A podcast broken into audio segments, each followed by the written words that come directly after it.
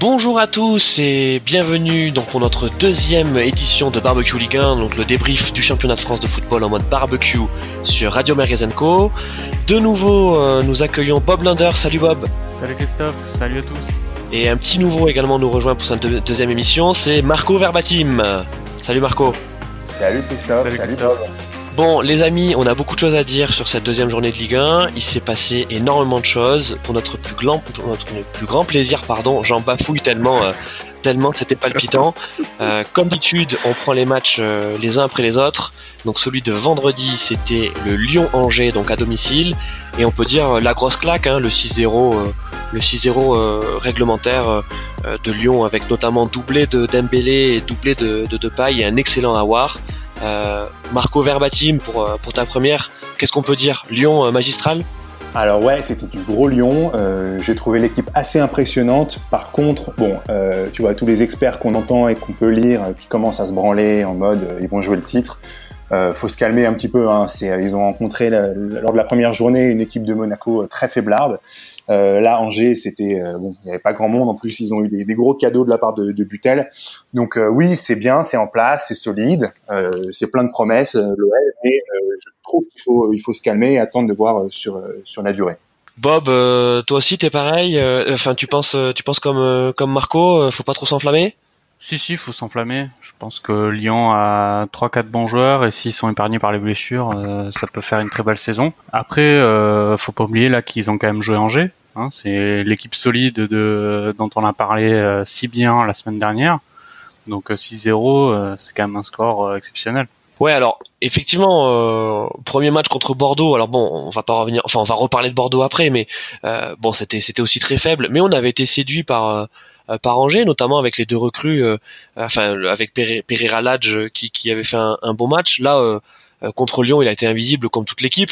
Euh, on peut dire que le fantomas quand même danger, ça a été Butel. Je sais pas si vous avez vu les cagades, mais euh, mais on n'est pas loin de la merguez cramée. Qu'est-ce que t'en penses, Marco? Ouais, complètement, complètement. Et, et cette, cette équipe d'Angers avait vraiment pas besoin de ça. Je crois que Lyon a mis a mis ses six buts sur huit tirs cadrés. Enfin, c'était c'était une boucherie. Et avec un Butel, en plus le capitaine qui qui fait des cadeaux pareils, bah, voilà quoi. C'est ça derrière, ça déroule, etc. Donc une, une belle équipe de Lyon, hein, mais, mais, une fois de plus, moi, moi j'attends une vraie confirmation euh, euh, dans, dans, des chocs de Ligue 1 pour pouvoir me prononcer sur euh, la viabilité de cette équipe pour, pour jouer sérieusement le titre. Donc, enfin, au minimum la deuxième place en tout cas. Mais, mais sinon, ouais, bien sûr, il y a des, gros cadeaux qui, qui, biaisent un petit peu ce, ce, ce, résultat. Là, on entend bien le supporter du PSG là, hein, qui parle déjà d'autres équipes pour la seconde place, mais bon. Ah, ça commence déjà à tacler. Ça commence déjà à tacler. Ouais, ouais, non, mais euh, pour l'instant, le PSG n'a rien montré. Lyon est, a largement plus montré que Paris, donc. Euh... Alors dans le jeu, je suis d'accord, hein, mais, mais bon, c'est voilà, c'est le tube de l'été, c'est la deuxième journée, il n'y a pas de souci, ça joue bien, bien mais bon, faut, faut attendre un peu quoi. Alors moi, Bob, j'aimerais bien qu'on parle un peu de Depay parce que euh, on, on l'attend hein, cette saison. Il a voulu, il a plus ou moins voulu partir cet été, euh, euh, mais aucun cadre européen euh, ne s'est sérieusement penché sur son cas. Euh, hier, enfin donc vendredi, je veux dire, euh, il nous a quand même sorti une, une prestation XXL, notamment sur le, dernier but où il me semble il ridiculise Pavlovic sur un superbe, superbe dribble et ensuite il, donne la balle en retrait magnifiquement à, à Jean Lucas. C'est l'année de Depay? Là, je rejoins euh, ce qu'a dit Marco tout à l'heure. Va falloir confirmer, surtout avec un joueur comme Depay, qui a des tendances à faire des performances très irrégulières. Maintenant, j'aimerais aussi insister sur le fait qu'il y a Ren Adelaide aussi qui a été vendu par Angers justement à Lyon et qui a cruellement manqué au milieu de terrain. Voilà. Oui, d'accord, effectivement, euh, beau transfert de la part de Lyon, un peu cher quand même, hein, euh, quasiment 30 millions c'est pas c'est pas pardon de te couper euh, Christophe c'est pas si cher que ça en fait parce que c'est un c'est un international espoir euh, il est amené à, à, évoluer avec Léa à moyen terme et c'est un mec enfin c'est un peu le modèle de Lyon de faire ça de prendre des, des Français euh, très bons en, niveau potentiel et, et, de les bonifier à mon avis c'est le genre de mec qui va qui va qui vaudra le double dans deux ans s'il poursuit sa, sa, progression de façon linéaire. Et je voudrais juste revenir 30 secondes sur ce qui a été dit par rapport à Depay. Euh, oui, on sent que le mec est beaucoup plus concerné que l'an dernier. Mais il faut pas oublier non plus que Depay, c'est un mec qui a dit au milieu de la saison dernière qu'il estimait mériter de jouer dans un plus grand club que l'OL. Euh, un, club du top 5 ou top 8 européen, je me rappelle plus exactement. Et bon, il s'entendait pas spécialement avec Genesio à l'époque. Et là, euh, bah, le mec, il arrive comme une fleur. Il y a Juninho, il y a Silvino, et, le, gars, il retrouve ses esprits, il retrouve euh, son jeu. Donc je me méfie un peu au niveau état d'esprit de, ce genre de mec. Mais après, bon, s'il fait le taf, tant mieux. Hein. Marco, on, va terminer là-dessus. tu nous parles de Genesio. Bon, il faut qu'on parle de, de Silvino. Alors, le, plutôt du duo Silvino-Juninho. Euh, c'est quoi le c'est le renouveau brésilien euh, c'est euh, c'est l'effet la légende de Juni de retour à Lyon qui qui génère cet effet positif autour du club comment on peut expliquer là le fait que que Lyon soit aussi irrésistible? Bah alors attends c'est un, un, peu trop tôt pour pour parler de ça. Je pense que là il y a y a un, état de grâce logique. C'est un peu l'enfant du club qui revient.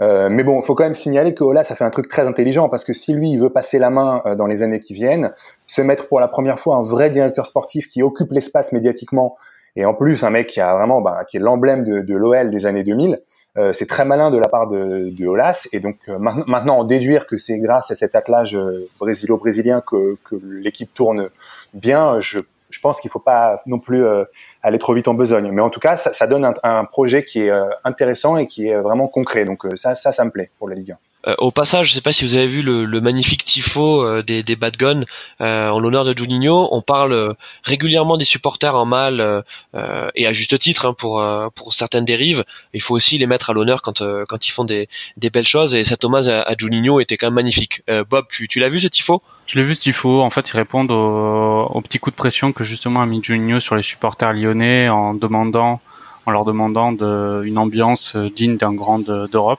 qu'ils ont répondu gentiment sans ce joli tifo, c'est bien. Bon, parfait. Écoutez les gars, euh, on est d'accord sur sur Lyon. On en parlera aussi euh, donc en, fin d'émission euh, pour nos nos merguez d'or. Hein. Peut-être que Lyon sera sera dans, dans les merguez d'or de, de cette journée. on continue donc avec la notre deuxième journée et un match un peu bizarre hein, Nantes-Marseille donc euh, euh, un match nul 0-0 euh, on n'a pas vu grand chose hein, c'était pas une belle promotion pour pour la Ligue 1 malgré quelques arrêts de, de Steve Mandanda en, fin de match où Nantes aurait, pu l'emporter Marco tu, tu nous fais un petit débrief? Écoute, euh, ouais, si tu veux, le débrief il va être rapide hein, parce que, euh, comme tu dis, c'est pas une bonne promotion pour la Ligue 1. On, on vend les, les droits du championnat, notamment euh, au marché asiatique, une fortune. J'espère que la Chine a une coupure de courant dans tout le pays au moment de ce match, hein, parce que c'était c'était une purge, on peut on peut le dire. Et, et bon, après, on, on sait qu'au niveau de la préparation, au niveau du mercato, l'OM, voilà. Euh, bon, on va peut-être parler de Benedetto aussi, hein, mais euh, mais bon, enfin, il y a, rien qui a été dans ce match, quoi. Et, et Nantes, euh, voilà, bon, il faut leur laisser du temps. Gourcu vient d'arriver, mais mais c'était c'était vraiment triste, quoi. Vraiment, c'était pas un beau match. Là-dessus, très très dur à voir. Bob, t'es d'accord? On est dans le dans le barbecue cramé là aussi? J'ai vu que les 20 dernières minutes, c'était pas trop mal du côté nantais. Marseille a été sauvé par Mandanda, qui on s'est souvent moqué de lui. Il a quand même été excellent hier. Pour Marseille, pour le reste de l'équipe, c'est assez très inquiétant. Euh, ils ont cruellement euh, lutté pour euh, maintenir leur cage inviolée à la fin du match et aucun fond de jeu. Je croyais qu'ils avaient bien joué la première journée. Au final, hormis tout balancer sur leur avant-centre, il n'y a rien. Donc c'est vrai que c'était une purge, mais je trouve que Nantes a correctement poussé à la fin du match pour pouvoir l'emporter, comme un match de Ligue 1 classique. Marco, tu, parlais de Benedetto. Bon alors euh, baptême du feu, euh, enfin je, je sais pas si on peut dire vraiment baptême du feu parce que là c'était plutôt défense, descente aux enfers pour Benedetto. Euh, donc c'était son premier match avec Marseille, titulaire d'entrée. Payet lui donne le penalty. Alors Payet lui, croit, lui faire un cadeau, hein, croit lui dire bah écoute tu veux te mettre le public dans la poche, bah tiens tire le penalty. Et là il nous a fait une espèce de Beckham contre la Turquie où il, où a tué le pigeon qui, qui passait au-dessus des cages. Enfin au-delà de ce, au-delà de ce penalty, il a absolument rien montré. Et je crois que le, le, le meilleur commentaire, c'est Palois qui le fait à la fin du match, euh, où il est interviewé par les caméras de Canal+. Il dit, euh, bah, je crois que voilà, vous avez bien vu Benedetto, il a rien fait. Et d'ailleurs, c'est euh, c'est Palois euh, qui est pas un mauvais défenseur. Hein, il est il est souvent moqué parce que notre notre ami comment s'appelle-t-il qui, qui qui, qui était dans, dans, dans ah, qui faisait ses, ses, émissions humoristiques là Julien Pardon excusez-moi euh, se, moquait régulièrement de lui euh, bon Benedetto alors euh, votre avis ça va être la la merguez de la saison pour Marseille? Marco? Eh ben, moi, je pense que c'est, encore trop tôt pour, pour le juger. Moi, je, pense que, alors, il rate un péno, ça, ça peut arriver à tout le monde. Euh, Payet fait un beau geste hein, de, de, lui laisser le, le penalty. C'est sympa, effectivement, comme tu dis, ça lui permet de, de, se mettre les supporters dans la poche et de, de bien démarrer, d'emmagasiner de la confiance. Maintenant, il le frappe tellement mal. Enfin, j'espère que, que les cigognes à la Beaujoire avaient sorti le casque, hein, parce que c'est pas possible de frapper comme ça. Et, et, et c'est con parce que le mec, on le voit pas de tout le match il a l'occasion d'ouvrir son compteur. Donc euh, bon, mais je veux pas l'accabler. Une fois de plus, voilà, euh, on sait que le mec il est très attendu, mais il faut quand même dire qu'autour de lui, euh, il a, ça bouge pas quoi. C'est c'est le cousin euh, par alliance de Luis Gustavo. C'est enfin l'animation offensive à l'OM, elle fait peur, elle fait peur. Donc je peux pas dire que le mec est nul ou qu'il est fort. C'est que le contexte n'est pas du tout propice pour l'évaluer de façon objective quoi. Donc enfin, je sais pas ce que ce que Bob en pense, hein, mais pour moi c'est c'est trop tôt. Ah, je partage entièrement ton avis, Marco. J'espère le voir dans de meilleures conditions d'un collectif marseillais euh, la semaine prochaine. Et après, il a touché, je sais pas, moins de 20 ballons sur le match.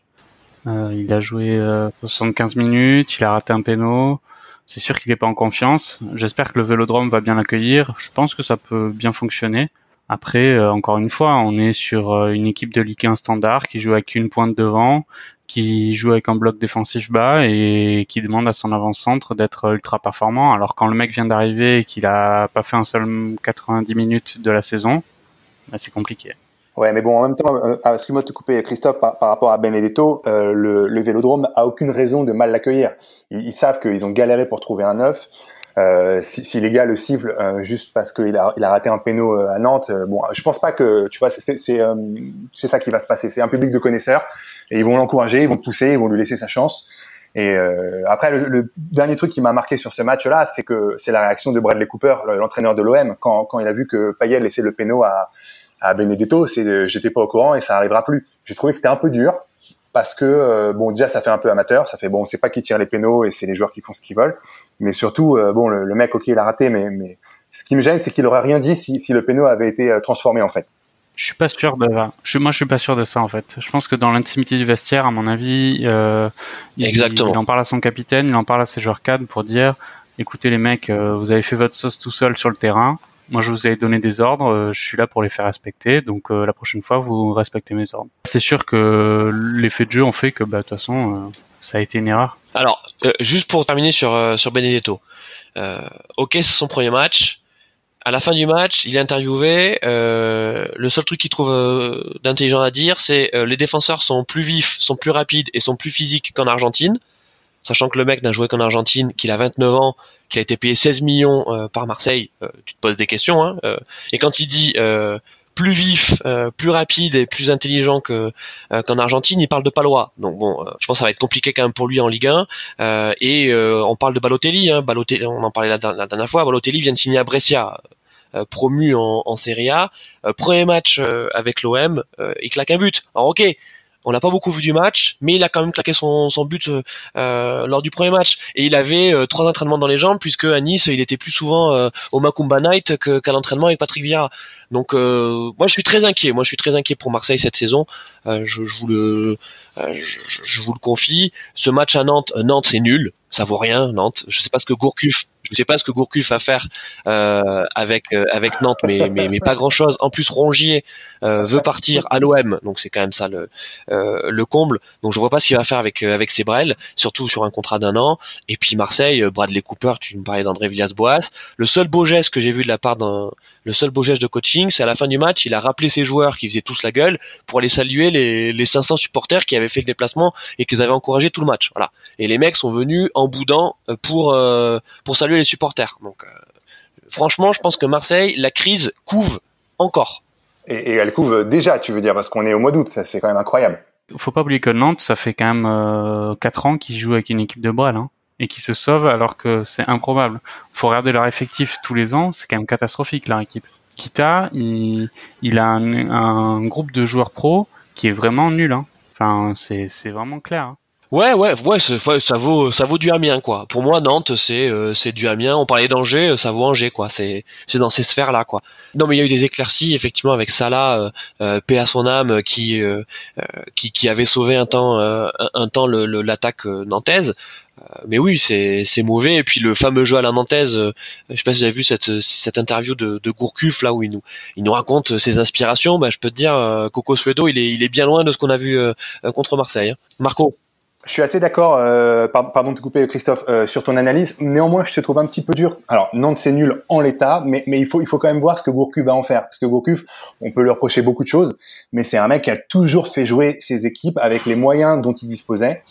Et euh, donc je suis bon. Alors reparler de jeu à la nantaise, c'est bon peut-être à la fois naïf et, surtout euh, précoce à ce stade, mais, mais j'ai quand même envie de voir ce que ça va donner dans quelques journées quand il aura eu le, temps de mettre des choses en place. Maintenant, euh, oui, plus largement, la, gestion de Kita, elle est, elle est catastrophique. Euh, comme disait Bob, l'effectif, bon, il est, pas au niveau de, de ouais, à peine le ventre mou. Et puis Kita qui est euh, bah, interventionniste, il laisse pas les, les entraîneurs euh, gérer leurs trucs. Enfin, c'est un club, voilà quoi. Bon après c'est l'un des rares mecs qui met du fric euh, perso, donc on peut pas trop critiquer, mais mais c'est vrai qu'il n'y a pas il y a pas de direction claire. Je, suis d'accord. J'y crois pas du tout. J'y crois pas du tout à Nantes. Je pense qu'ils vont jouer ils vont jouer le maintien et il y a que la méthode de Vaïd qui avait très bien fonctionné quand il avait pris son nouveau poste l'année dernière parce qu'il était au fond du trou, qui peut fonctionner avec un effectif pareil. Voilà, ça c'est mon, mon analyse et je mets une pièce dessus euh, parce que j'ai toujours raison. Euh, dans, dans trois mois, euh, Gourcuff sera viré, je pense. Alors euh, ouais, pour, je sais pas pour moi j'aime bien j'aime bien Gourcuff. Hein, enfin c'est difficile de, de, de pas l'aimer euh, parce que c'est quelqu'un qui a des convictions et, et, et, qui a un vrai regard sur le foot. Par contre, tu vois, je vais faire le parallèle avec le rugby. pour moi, en fait, Christian Gourcuff, c'est c'est le Jacques Brunel du foot. Ouais, mais par contre, Christophe, on peut pas faire des, des parallèles avec des sports comme ça. En fait, c'est pas. Enfin, là, on, est là pour parler de vrais sports. non mais je veux dire dans, dans l'approche tu vois c'est à dire que euh, c'est un mec qui voilà il, il, il, pense le foot comme dans les années 90 il vit le foot comme dans les années 90 mais le foot a beaucoup changé et, euh, et je pense que c'est pas quelqu'un de très moderne quoi euh, et, et, tu vois et, ce qu'on voit dans le rugby avec le 15 de France avec Jacques Brunel c'est exactement le, la même chose quoi c'est à dire que les vieilles méthodes en fait ne, ne marchent plus son 4-4-2 il marche plus euh, voilà tout le monde le connaît par cœur et tactiquement euh, les équipes de Gourcuff et je pense que ce Nantes ce sera pareil ce sera pas difficile à Christophe, je te coupe, euh, stop les comparaisons avec le rugby, c'est fini. non mais surtout que surtout que Brunel, il a laissé la main à Galtier pour les entraînements, donc c'est, je suis même pas, enfin certain que qu'il ait encore euh, son mot à dire techniquement quoi. Bon, c'est vrai. Bon, écoutez les gars, on est assez d'accord sur le, sur le fait que que, que, ce match euh, que ce match est pas loin d'être euh, le match à merguez cramé euh, de la deuxième journée. On verra ça à la fin là quand on va décerner les les trophées de la saucisse. allez, encore un super match Bordeaux Montpellier. Bordeaux-Montpellier, donc encore un match nul. C'était à Bordeaux. Euh, Montpellier a été séduisant. Hein, il faut, faut, faut, quand même, faut quand même le dire. En tout cas, toute la première mi-temps. Après, ils ont baissé de, ils ont baissé de régime. C'est Andy Delors qui a, qui a ouvert le, le score d'un très beau but, euh, un ciseau, enfin une espèce de, de ciseau. Et ensuite, c'est John Maja euh, qui fait partie de, de, de, de la team euh, Circus Pinder de, de Bordeaux qui, qui a marqué, enfin qui a égalisé à 70e. Qu'est-ce qu'on peut dire, euh, Bob, sur ce sur ce Bordeaux-Montpellier, euh, à part que Bordeaux, euh, c'est la cata J'aimerais reprendre un peu l'analyse de, Jean-Michel la semaine dernière, qui s'inquiétait de la défense euh, montpelliéraise, pardon. Ça s'est vu un peu sur le but de, de Maja et grosso modo sur la deuxième période où les défenseurs montpelliérains, en particulier Hilton, ont laissé beaucoup d'espace dans leur dos. Maintenant, Montpellier, ils ont été très séduisants sur la première période. La deuxième mi-temps, euh, fort logiquement, Bordeaux a poussé pour égaliser. Ils ont réussi. Un joli but. Le gardien montpelliérain fait un peu peur. À mon avis, ça sent aussi une merguez cramée, ça. Parce que euh, vu son placement sur le but de Maja et quelques interventions, ça sent le, ça sent le mauvais choix euh, de remplacement de Lecomte. Voilà. Marco, euh, écoute, moi, moi, j'ai en toute honnêteté pas vu ce match, mais j'ai quand même beaucoup de trucs à dire dessus. Euh, à savoir que Bordeaux c'est nul, euh, effectivement, et, euh, et, que j'ai vu que euh, Montpellier ils, ils, ont failli marquer le but de la victoire au buzzer sur, sur grâce à Suleiman Camara. Et, et j'aurais beaucoup aimé. Alors le but a été refusé pour hors-jeu, mais, mais dans certains cas de figure, en fait, on ne devrait pas faire appel au VAR, et parce que le mec a 38 ans et et c'est devenir spécialiste de ça, de rentrer euh, pour le dernier quart d'heure et de planter son petit but. Donc je pense que les arbitres devraient être un peu plus lucides par rapport à, certaines choses et euh, ils se prennent un peu trop au sérieux. Ils devraient, valider ce genre de but. Ouais, de se dire attention c'est Camara. Bon, allez, on lui file son but. Euh, de toute façon, il joue que 5 minutes par match, alors. Euh... Bah, le mec, il est, il est clairement payé en kebab. Enfin, tu vois, faut, faut aussi prendre le contexte en, en, en, considération, quoi. Donc voilà. Mais, mais sinon, Bordeaux-Montpellier, ouais, non, je pense que j'ai rien raté. Euh, effectivement, t'as rien raté. Euh, on peut parler quand même de la première de Koscielny. qui rejoint donc les papis de la Ligue 1 et qui a été plutôt pas mal. Euh, faut dire qu'à côté, il a quand même Mexer que, que Rennes était bien content de lâcher à l'intersaison et Pablo euh, qui est vraiment une énigme. comment le mec a pu être appelé en, équipe du Brésil euh, Il y a dû avoir une, épidémie de malaria euh, pour que le mec soit appelé. Ça, ça, fait peur, hein, ça, fait peur. Donc Koscielny a été pas mal. et puis il faut qu'on parle aussi d'un joueur qui est très inquiétant, je trouve, du côté de Bordeaux. C'est notre ami Otavio. il était pas mal la saison dernière et puis là, il a plus du tout le euh, le même rendement que l'an dernier. Il, il arrive plus à être le relais euh, entre entre la défense et l'attaque. Enfin, c'est une équipe qui balance Bordeaux. Hein. C'est c'est vraiment, euh, on a l'impression d'être dans le championnat écossais. Hein. Bah, en fait, si, si c'était le championnat écossais, les gars, au, moins ils se battraient, les mecs. Bordeaux, c'est la belle endormie, quoi. Il n'y a pas de pression, ils sont peinards dans leur, tu vois, dans leur centre d'entraînement. les supporters, ils sont anesthésiés, tu sais pas pourquoi. Enfin, c'est un club depuis quelques saisons, c'est vraiment alors que c'est un club historique du championnat quand même Bordeaux. C'est il y a eu des, des, énormes équipes de Bordeaux et il n'y aura pas besoin de remonter aux années 80 pour ça. On a on a déjà vu des, des Bordeaux euh, de, folie, mais c'était il, y a, il y a très longtemps et je comprends pas le, le projet sportif de ce club en fait. Ouais, ben, en fait, on a presque trop parlé de ce match euh, parce qu'il le, il le mérite pas. En tout cas, euh, euh les enfin, on, voilà, on retient que Montpellier, Montpellier fait un début de saison intéressant. Ils auraient pu l'emporter, ils auraient pu l'emporter, mais mais nous disons que la fatigue des 30 dernières minutes a permis à Bordeaux d'égaliser, ce qui est, ce qui est déjà énorme. bon alors maintenant, on va parler de la, la surprise, la surprise de de cette journée de Ligue 2 de Ligue 1, pardon, ouais, comme quoi j'ai ma langue à fourcher. c'est Metz qui met 3-0 à la maison contre Monaco. Ça fait deux fois qu'elle fourche. Euh, écoutez les gars, il faut absolument qu'on en parle. 3-0 Metz contre Monaco avec un doublé de l'excellent Diallo. Mais bon, ça ne fait pas tout. Même Coad, même Renault Coad, euh, l'expérimenté euh, milieu messin qui met un but à Monaco. attendez là, c'est c'est le barbecue de Jardim, non? Marco? Ouais, Coad, euh, Coad qui, qui marque euh, contre Monaco, c'est un peu comme si tu as, une deux chevaux qui arrivait au milieu d'un Grand Prix de Formule 1 et qui, qui gagnait euh, sur la ligne d'arrivée, donc c'est complètement surréaliste. Mais après, bon, je sais pas si on, on, parle de Metz ou de Monaco, parce que, alors ok, Metz, ils sont sympas, ils sont enthousiastes et tout, ils ont fait le match qu'il fallait, ils ont pris à la gorge, mais putain, Monaco, c'est flippant, hein, les gars. Hein. Ben Yedder, il doit vraiment se demander où est-ce qu'il est tombé, parce que c'est il y, a rien quoi il y, a, plus rien la, la, charnière centrale elle est catastrophique. Alors Glick, écoute, je, je, je sais pas ce qu'il fait encore là. Je suis même pas sûr qu'il ait vraiment 33 ans. Je pense qu'il en a 50. Il euh, y, a plus rien qui va. C'est pareil. Encore un projet. Euh, on, on sait pas. On sait pas ce qui se passe. On sait pas ce qu'ils veulent faire. Bob. C'est exactement ça en fait. Monaco, ça a parfaitement résumé la situation. Marco, il y a plus rien en fait. C'est ils, payent leur euh, politique de, de mercato euh, des dernières saisons où ils ont vendu les meilleurs joueurs, l'épine dorsale de leur équipe tous les tout à tous les mercatos, à tous les exercices. Et maintenant, ils se retrouvent avec euh, logiquement avec euh, aucun collectif, aucun fond de jeu et des joueurs qui qu'ils ajoutent euh, comme un château de cartes, mais ça ça fonctionne pas. Ça fonctionne pas. Glick, il est en perte de confiance. Jamerson, n'en parlons pas. Le compte a été bon, alors qu'au premier match, il avait été catastrophique. Enfin, il, il, a été, il a été bon. Il a été, il a été sollicité. Il en prend trois. Ouais, mais il aurait pu, franchement, ils auraient pu partir avec une, une addition largement plus salée. Hein. Là, on est parlé, euh, ouais, un kebab merguez, hein, je pense. Alors, kebab merguez Monaco. Euh... Metz, c'était solide. Metz, c'était solide et c'était séduisant. Diallo, Diallo, c'est peut-être une pépite. Hein. Je, je vais pas essayer de défendre Monaco, euh, mais quand même, premier match, donc carton carton rouge pour Fabregas. Euh, là, euh, au bout de la 30e, carton rouge pour Aguilar. Donc en fait, on, on a un Monaco à 10. Hein. Jusqu'à présent, on, ne peut juger que Monaco à 10. Euh, bon, c'est pas bien brillant euh, ce qu'on voit. Il faut qu'on parle aussi de la première de Ben Yedder. Ben euh, qui a été acheté 40 millions et donc dont c'était le premier match. Qu'est-ce qu'on peut dire? Bon, c'est compliqué de dire qu'il a été intéressant puisque enfin puisque Monaco en a, pris 3.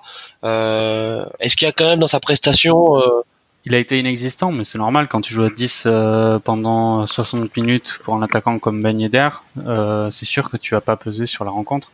Maintenant, euh, Christophe, est-ce qu'on va parler de la VAR ou pas? Parce que sur le premier rouge, on peut en parler, vas-y. Parce que sur le rouge de d'Aguilar, qui est indiscutable et qui est scandaleux de sa part, le mec est professionnel et complètement débile. Quand même, au début de l'action, très possiblement un penalty pour Monaco qui n'est pas sifflé la VAR n'intervient pas, l'action se déroule et t'as Aguilar qui, de manière complètement euh, débile, euh, tacle euh, par derrière Exact. le joueur, le joueur messin. Mais vu qu'il y a eu plusieurs interventions de la VAR, je parle aussi du match Nîmes contre Nice, ou même d'autres, hein, cette journée et la journée précédente de la VAR qui ont fait polémique. Je pense que c'est bien d'ouvrir le débat, parce que c'est un outil que je trouve très positif pour la continuité du foot. Faut constater qu'il y a quand même des moments euh, d'errement euh, de cet outil-là. Euh, écoute, oui, on peut ouvrir le débat. Euh, Marco, qu'est-ce que qu'est-ce que t'as à répondre à Bob sur la VAR, sur le VAR? Écoute, ouais, on va, on va dire euh, le VAR, c'est- mieux. Euh, moi, moi, le, le VAR, alors, je, je suis un militant de la première heure, c'est-à-dire que c'était pour moi une, une anomalie complète que le, le sport le, le plus euh, populaire et le plus euh, médiatisé du monde n'est pas la vidéo. C'est un truc qu'on aurait dû le faire il y a 20 ans. Bon, bref. Euh, maintenant, l'utilisation de cet outil, euh, effectivement, parfois, ça prête à discussion.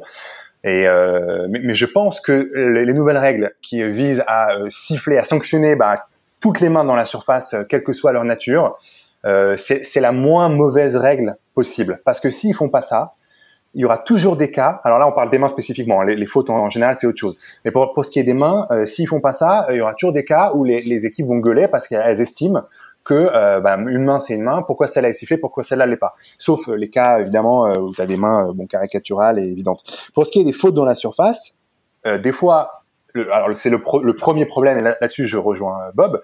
Euh, tu as des fautes dans la surface et typiquement celle du Messin, la, faute potentielle du Messin euh, sur euh, le, le monégasque, euh, on laisse jouer et derrière il y a rouge pour Aguilar. Alors ce qui m'a surpris, parce que j'ai remis cette action moi-même, puisqu'en fait les, arbitres ne sont pas penchés dessus. Ce qui m'a surpris, c'est pas que le penalty soit pas c'est que le VAR n'ait même pas été consulté en fait.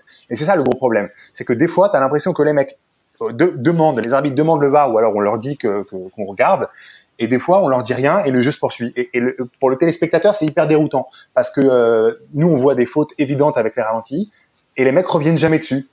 Donc euh, donc c'est là où j'aimerais vraiment qu'il y ait euh, une homogénéisation du, du truc. Moi, j'ai un Euh, truc mais à sinon, c'est un outil bon, qui va progresser. Hein. C'est que le début, donc il y a, y, a y a des errements, mais c'est ça va se mettre en place. En attendant, c'est vrai qu'il y, a- des ratés, mais c'est- normal. Euh, je suis entièrement d'accord avec le fait qu'il faut siffler toutes les mains. Pour moi, on joue au foot, on joue pas au hand. Donc, euh, c'est le problème des défenseurs de garder les mains euh, collées au corps ou dans le dos. Il y en a beaucoup de défenseurs qui le font, il y en a d'autres qui le font pas, donc c'est logique. Maintenant, par exemple, sur le match de Nîmes-Nice, il y a une faute de main d'un défenseur niçois qui n'a pas été sifflé, qui n'a pas été relevé par la VAR, alors que tout plein d'autres actions ont vu euh, des pénalties imposés par le VAR depuis le début de la saison. Donc ça me paraît vraiment très difficile là de, de juger la façon dont fonctionne le VAR parce que vraiment euh, j'y comprends rien. J'avais l'impression aussi que le VAR était c'est pas l'arbitre qui demande euh, est-ce que tu peux checker, c'est eux qui dans l'oreillette disent à l'arbitre attention, faut revenir sur cette action parce qu'il y a eu un problème. Comment c'est possible que sur l'action de Metz ou de Nîmes-Nice, il n'y ait pas eu quelqu'un dans le bus qui a regardé les images et qui a dit euh, attention monsieur l'arbitre, faut revenir sur deux minutes avant dans le jeu? Ça c'est incompréhensible. Bah, il y a un truc qu'on ne sait pas en fait là-dessus, c'est-à-dire que déjà nous, en tant que téléspectateurs, on ne sait pas si les arbitres qui sont dans, dans le cas régie, qui ont les images, ont, le, ont les mêmes images que nous. Non, non, euh, ils ont en fait ils ont tout, toute la réalisation, ils ont toutes les caméras, donc ils, ont accès à des angles et à des images que nous on n'a pas à l'écran euh, et qu'on ne peut pas avoir. Donc théoriquement en fait ils voient ils voient beaucoup plus de choses que nous. Euh, et pour euh, rebondir sur ce que vous dites, déjà en fait sur le ou la VAR, déjà voilà prenons le prenons le problème par le bon bout. Euh, donc les deux se disent, mais il faudrait, peut-être parler de l'AVAR, euh, puisque en fait c'est l'assistance vidéo à l'arbitrage. Euh, et VAR est l'acronyme de euh, Video Assistant Referee. Voilà. Donc, euh, en fait, quand on dit euh, le ou la VAR, c'est parce qu'on on prend l'acronyme anglais. Mais voilà, je, donc je, continuerai à dire la VAR pour assistance vidéo à l'arbitrage. Voilà, c'est la première chose. La deuxième chose, la deuxième chose, euh, c'est que euh, moi je suis assez inquiet avec la VAR, euh, dans le sens où il faut il faut aussi que le jeu puisse se dérouler sans être systématiquement coupé par la vidéo. Ce qui fait aussi le foot, c'est un peu de vice.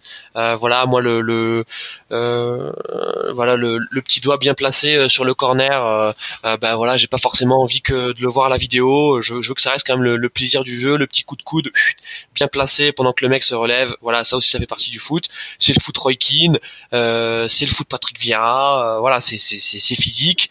Euh, si la vidéo systématiquement intervient pour euh, voilà, pour un geste un peu, je vais dire un peu fraternel, mal interprété, ben on, va arriver vers un foot qui est trop aseptisé et, et c'est pas le foot qu'on aime. Voilà, c'était la vie tranchée de Christophe Dubarry. Sur ce, sans aucune transition. Non, non, on peut, on peut, te, on peut te répondre hein, si tu veux, Christophe. Simplement, enfin, moi, en fait, euh, ma réserve par rapport à ça, c'est que euh, à ce niveau, enfin, le, foot, c'est bien sûr, c'est plus, bah, ça rejoint un peu ce qu'on disait sur Gourcuff, etc. C'est plus du tout le foot d'avant, et, et, euh, à ce niveau d'enjeu, si tu veux, on peut pas, euh, on peut pas laisser le sort d'un match se décider sur, un fait de jeu aléatoire que, que l'arbitrage vidéo aurait repérer directement. En fait, c'est ça moi qui me gêne. Évidemment, des fois, tu dis qu'ils font un peu du zèle et que ça casse le rythme. Alors, c'est entièrement vrai. Hein. Des fois, tu dis ils prennent, ils mettent 45 euh, secondes à prendre des décisions, alors qu'on a, on a vu l'image nous sur un ralenti, on sait, c'est binaire, c'est c'est bon, tu laisses jouer ou tu siffles, c'est carton ou c'est pas carton, c'est péno ou c'est pas péno. Euh, encore plus pour leur jeu. Mais mais par rapport au, reste. Euh, le, le, côté vicieux, ça fait partie du foot, mais, mais ça dépend de l'impact que ça a sur l'action et ça dépend de l'impact que l'action elle a sur le résultat final. Parce que c'est toujours pareil, quoi. C'est devenu maintenant, il y a tellement d'enjeux dans, dans, le foot moderne, surtout dans, dans les compétitions européennes, que il y a des trucs qu'on peut plus laisser passer, tu vois. Donc c'est juste par rapport à ça. Mais, mais j'entends ce que tu dis hein, sur, sur l'esprit euh, Roy Keane. Euh, c'est le foot euh, de quand j'étais petit, donc je, je peux que euh, être d'accord sur ça. Bon, on va quoi qu'il en soit, donc le, on va reparler de, de, de la VAR. Ça c'est c'est devenu un acteur un acteur prépondérant du jeu actuel. Pour revenir sur notre match, donc Metz Monaco, Bob, tu nous parlais de, de la pépite Habib Diallo. En fait, il est sur les mêmes bases que l'an dernier, hein, puisque l'an dernier, euh, sur 37 matchs joués, il a mis 26 buts. Euh, là, sur euh, sur deux matchs, il, a mis trois buts. c'est voilà, c'est un, un, joueur sénégalais de, de 24 ans. il est plein de vivacité, plein d'intelligence. On, on, lui souhaite le meilleur sur cette saison, Bob. Entièrement, entièrement. 26 buts l'année dernière. Là, il est déjà à 3 buts en deux matchs. il joue en plus chez chez le promu Messin ça a l'air prometteur. C'est séduisant, quoi. Bon, parfait. Euh, nouvelle surprise, nouvelle surprise dans cette journée. Donc, c'était le match euh, Derby du Nord euh, Amiens-Lille à Amiens et le bus. Donc, Amiens a mis le bus et le bus magique a fonctionné puisqu'il emporte 1-0 face à Lille. but de Girassi à la 72e. Euh, je sais pas si vous avez vu le match mais je crois que on a qualifié Nantes-Marseille de purge. Bon, on n'était pas à la purge, mais euh, c'était pas loin quand même. Hein. Euh, c'était pas loin du smecta. Encore une fois, c'est pas une belle promotion pour la Ligue 1. Bon, Amiens, voilà, on, connaît, hein, euh, ça joue pas, voilà, on le sait. et puis Lille, Bon, étrangement nerveux, hein, il y a eu un carton rouge pour euh, pour Soumaré. Notre petite pépite euh, Ozinem, euh, qui avait été très bonne au premier match, bah là c'est un peu éteinte. Ikoné Bamba, euh, c'est pas c'était pas très inspiré. Et puis Yassizi, hein, pareil la, la, la, la, pépite turque, euh, que qu'on nous promet excellente. Euh, euh, hier, ça a pas donné grand chose. quoi. Qu'est-ce que vous avez à dire, Marco? Écoute, en fait, j'avais enregistré ce match parce que je voulais absolument le voir, et quand j'ai lancé l'enregistrement, ma télé s'est suicidée, donc je peux pas. Non, mais c'est Jean-Michel Larquet en fait. Là, c'est pas Marco Verbatim, c'est Jean-Michel a. non, non, mais moi le derby, enfin, tu vois, ça faisait au moins cinq minutes que j'avais pas raté un, un, derby du Nord dans ma vie, donc je, je, je l'ai un peu mauvaise.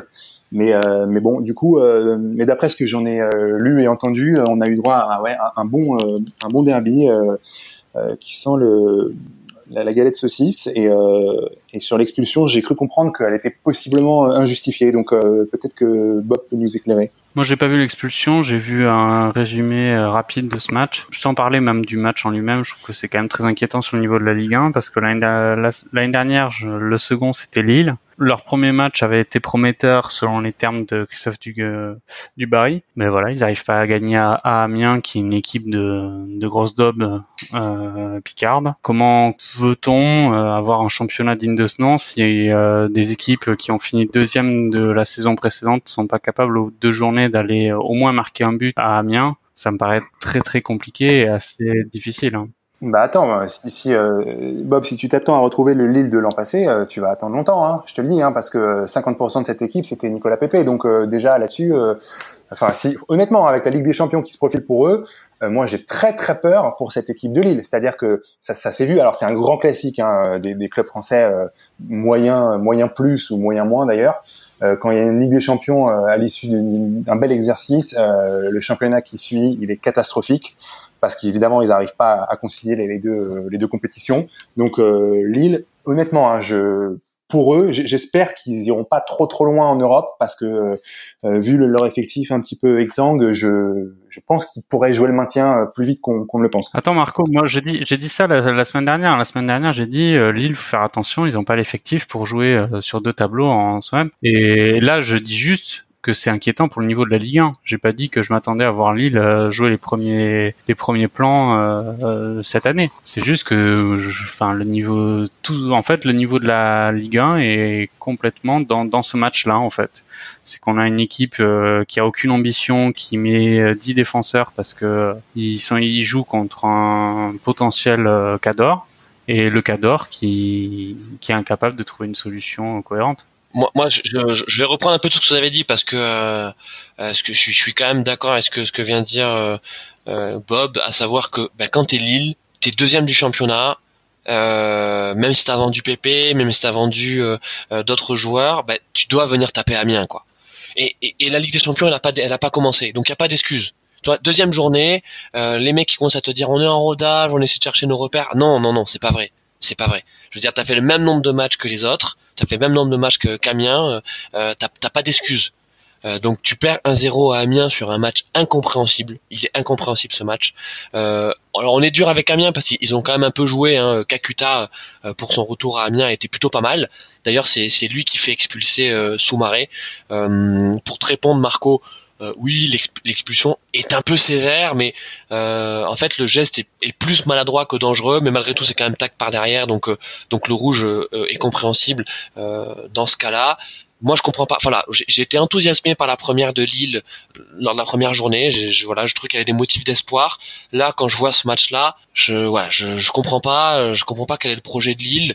Euh, ok, ils sont euh, ils sont ils ont joué une mi-temps à 10, mais euh, mais on n'a rien vu quoi. Ils ont souffert toute la deuxième mi-temps face à Amiens. C'est pas normal. Marco, pour terminer. Bah, je sais, non, enfin, quand, quand tu dis euh, côté Lille et que du coup, euh, bah, tu, tu te dois d'aller gagner à Amiens, je, je, je suis pas tout à fait d'accord. Hein. C'est une fois de plus, si on, c'est parce que tu projettes encore une fois le LOSC de, de l'an passé sur cet exercice, mais c'est plus la même équipe. Et, euh, sur ce qu'ils ont montré l'an dernier, bien sûr, ils auraient fait qu'une bouchée de cette équipe d'Amiens qui est très faiblarde. Mais maintenant, tu, tu constates que quand tu as un projet comme ça, comme celui de Lille, qui est basé sur le trading de joueurs et que les mecs ils jouent alors ils jouent la C1 mais c'est un peu une anomalie c'est juste parce que Lyon a vraiment a pas fait le taf bah, Monaco je t'en parle pas Marseille etc euh, en fait ils, sont là mais mais par défaut Lille par rapport à la Ligue des Champions. Donc et si en plus l'équipe elle se renforce pas en conséquence et qu'elle perd son meilleur joueur, euh, bon, bien sûr, la Ligue des Champions, elle a pas commencé. Hein, je, je, te rejoins là-dessus. C'est un match qui aurait pu faire un 0-0 ou un partout. Bon, c'est, c'est, on s'en fout, c'est le mois d'août si tu veux. Mais maintenant, je te dis, c'est, c'est euh, faut oublier le Lille de l'an dernier. On, on n'est pas prêt de le revoir, quoi. Donc, euh, euh c'est, c'est une défaite. Euh.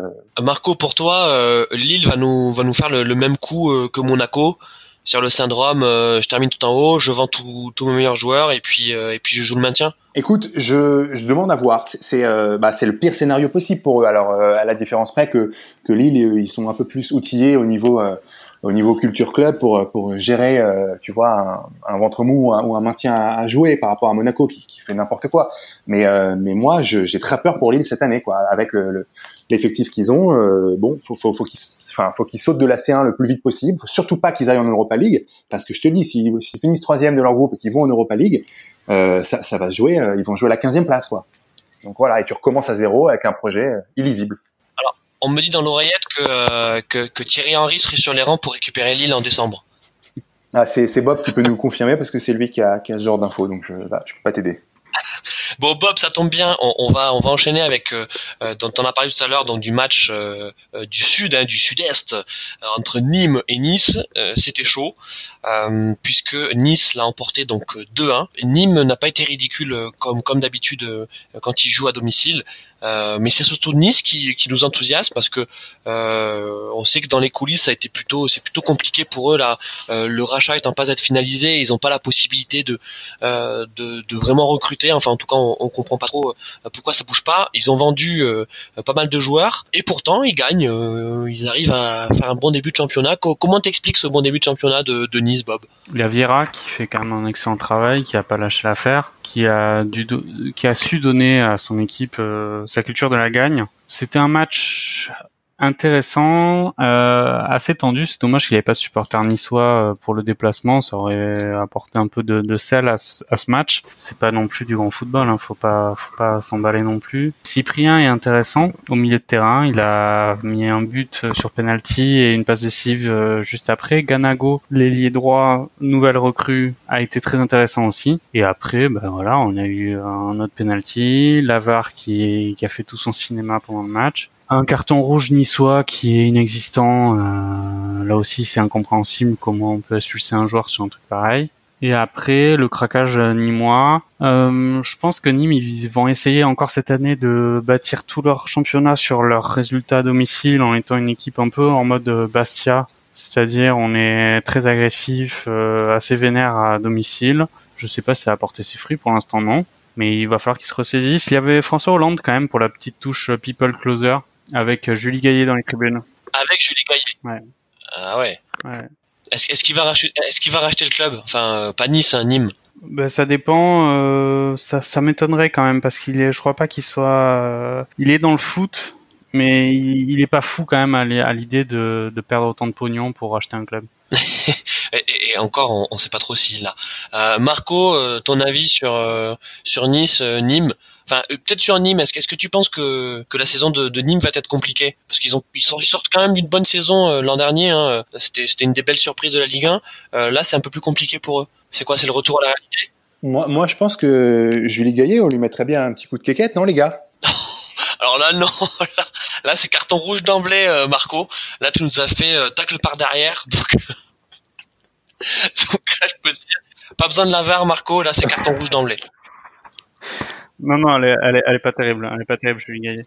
Alors moi Nice en revanche euh, le projet m'intéresse parce qu'on a un mec qui est, blindé qui vient d'Angleterre et euh, alors tu vois typiquement ça c'est c'est le genre de mec il faut absolument qu'il vienne en Ligue 1 il, il, rachète un club qui est un, petit club du on va dire un club moyen du championnat euh, je suis, mais moi, je dis banco directement parce qu'on veut que le championnat s'améliore. Le seul truc qui me fait peur, c'est que si, alors, il investit massivement et c'est très bien hein, pour pour que des clubs qui, qui, puissent concurrencer un peu ce qui se passe en haut.